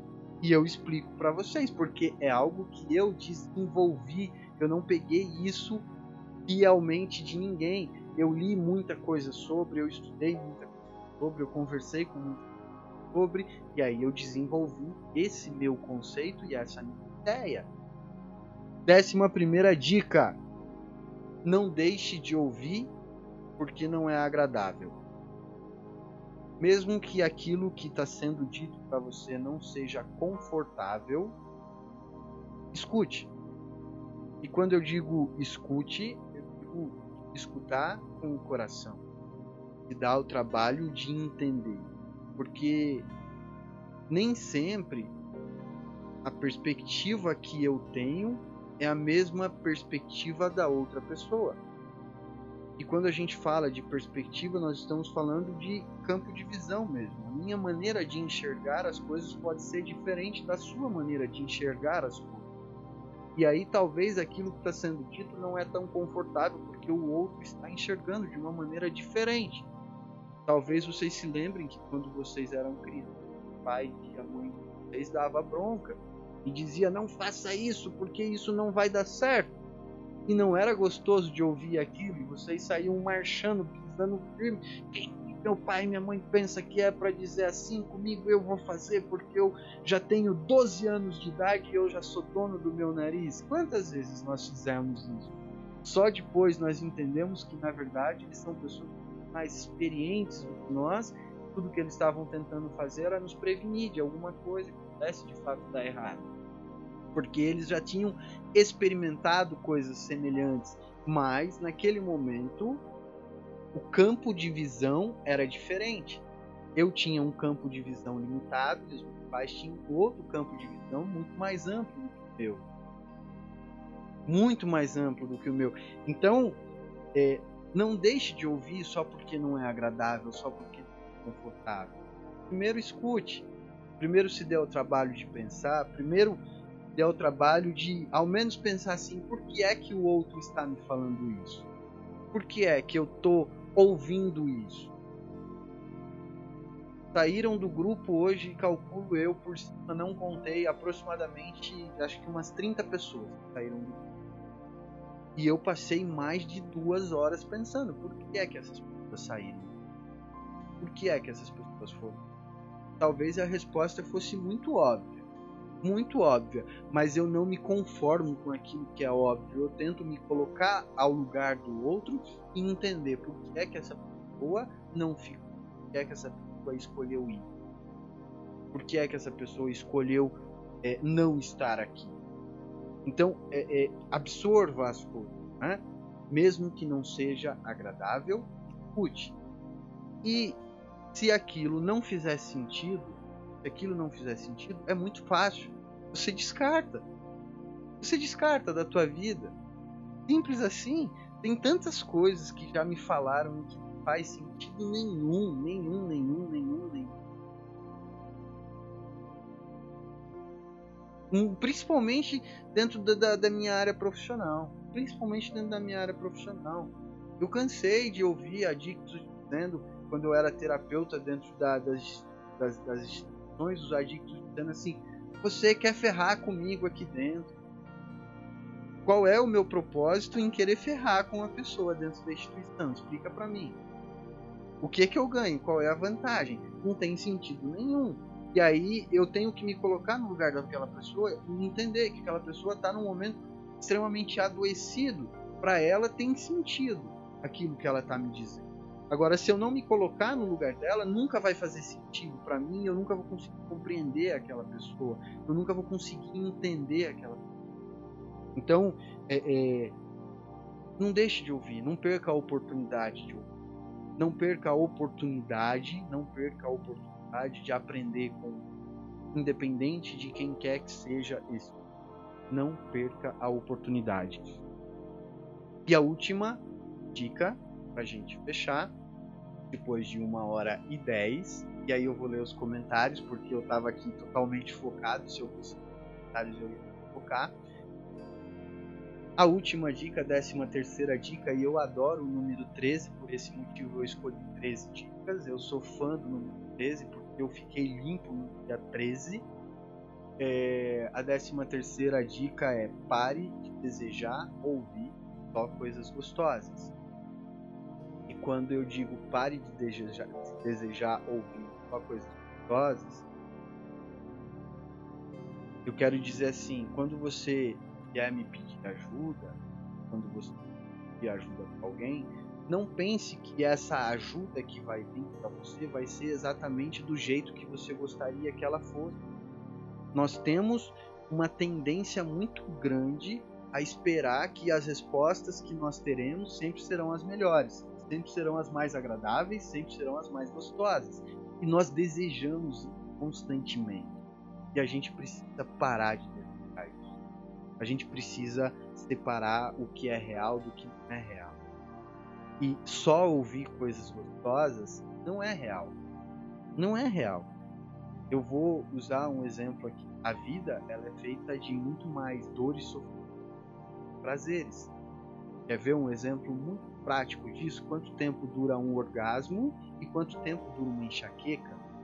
Quanto tempo dura uma, uma sensação de prazer por uma comida que você fez e que você desejava muito?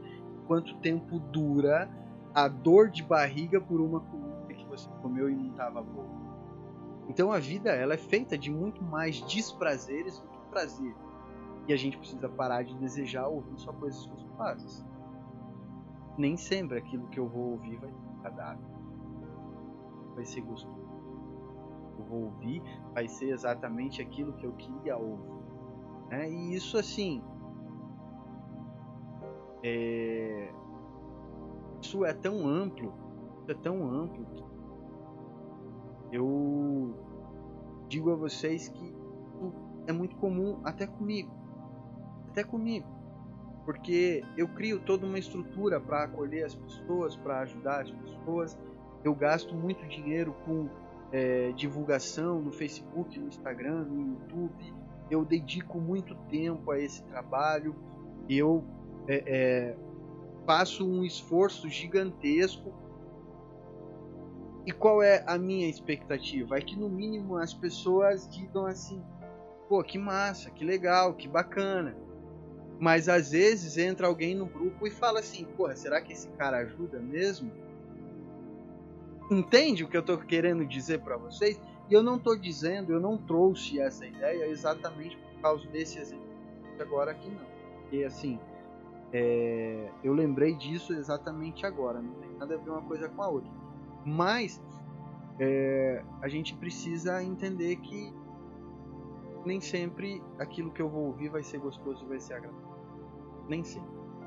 Assim como eu vou dizer para vocês agora que a nossa live está chegando no fim. Não é gostoso, afinal de contas, pelo menos para mim o bate-papo aqui estava sensacional. Acho que eu nunca me senti tão bem, ou pelo menos fazia algo eu me sentia tão bem, tão à vontade de fazer. Assim, né? Assim, um conteúdo que eu preparei com muito carinho, carinho de verdade, com é, muito cuidado, né? muito cuidado mesmo. Compreendo que as pessoas que estão chegando aqui é, são, são pessoas que ainda não entendem muito bem, não conhecem toda a, a dinâmica e tal.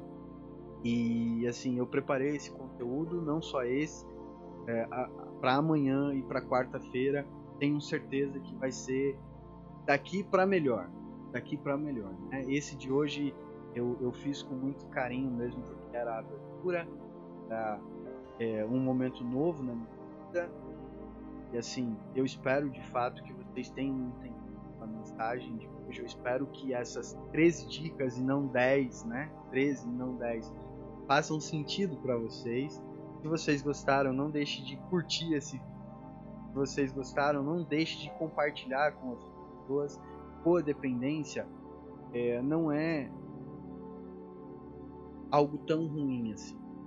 Né? Talvez as pessoas fiquem se lamentando, né? Ah, eu sou codependente. Ou talvez é, quem está aqui hoje fica, ficou se questionando, pô, mas tudo isso que o Bruno está falando, o que, que isso tem a ver com codependente? E eu vou dizer a vocês que eu aprendi muito com a minha doença. E uma das primeiras coisas que eu aprendi com a minha dor foi que eu poderia progredir a cada dia, uma pessoa melhor a cada dia. É, eu descobri que na verdade eu tinha essa necessidade de cada dia ser melhor, porque se eu não fosse uma pessoa melhor, a minha doença ia me engolir, eu ia voltar a usar e eu ia morrer. Eu tinha essa necessidade de ser uma pessoa melhor, então a minha doença não foi algo tão ruim foi ruim enquanto eu tive usando drogas, mas depois que eu parei de usar drogas, é, eu consegui crescer e evoluir muito graças a, a minha doença me ensinou a esse Talvez a codependência de vocês estejam trazendo vocês a um momento que seja único na vida de vocês.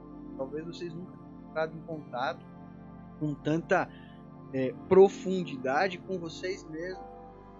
Então, é, que, que tudo isso tem a ver com codependência? Isso tem.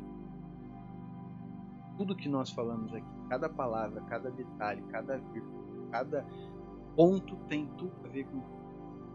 Agora, um detalhe: eu não estou aqui para falar de dor e de sofrimento, não estou aqui para falar do lado negro do problema, eu estou aqui para falar de solução. Desde o começo eu sempre falei isso.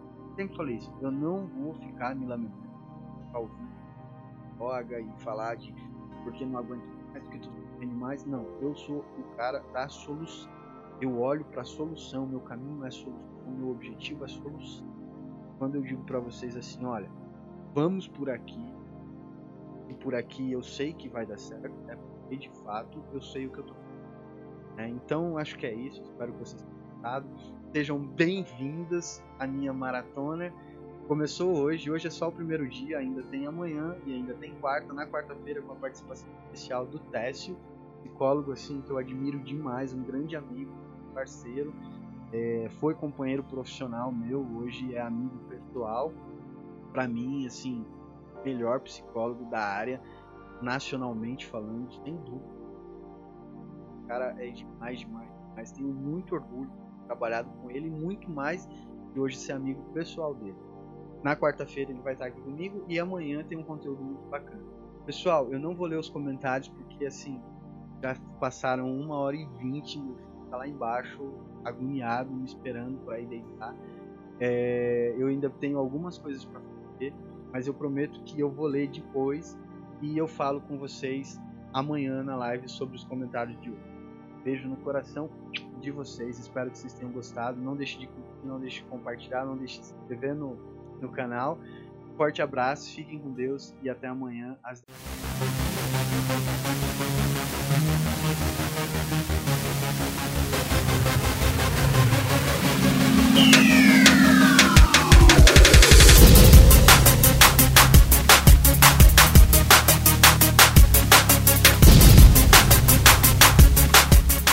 Você ouviu o programa Independência, a voz da recuperação, uma parceria da ADUSMEC, Associação dos Usuários da Saúde Mental de Capivari e da Rádio Alternativa 106,3. Até domingo que vem, com mais informações a respeito de dependência química e alcoolismo. Obrigado, até mais!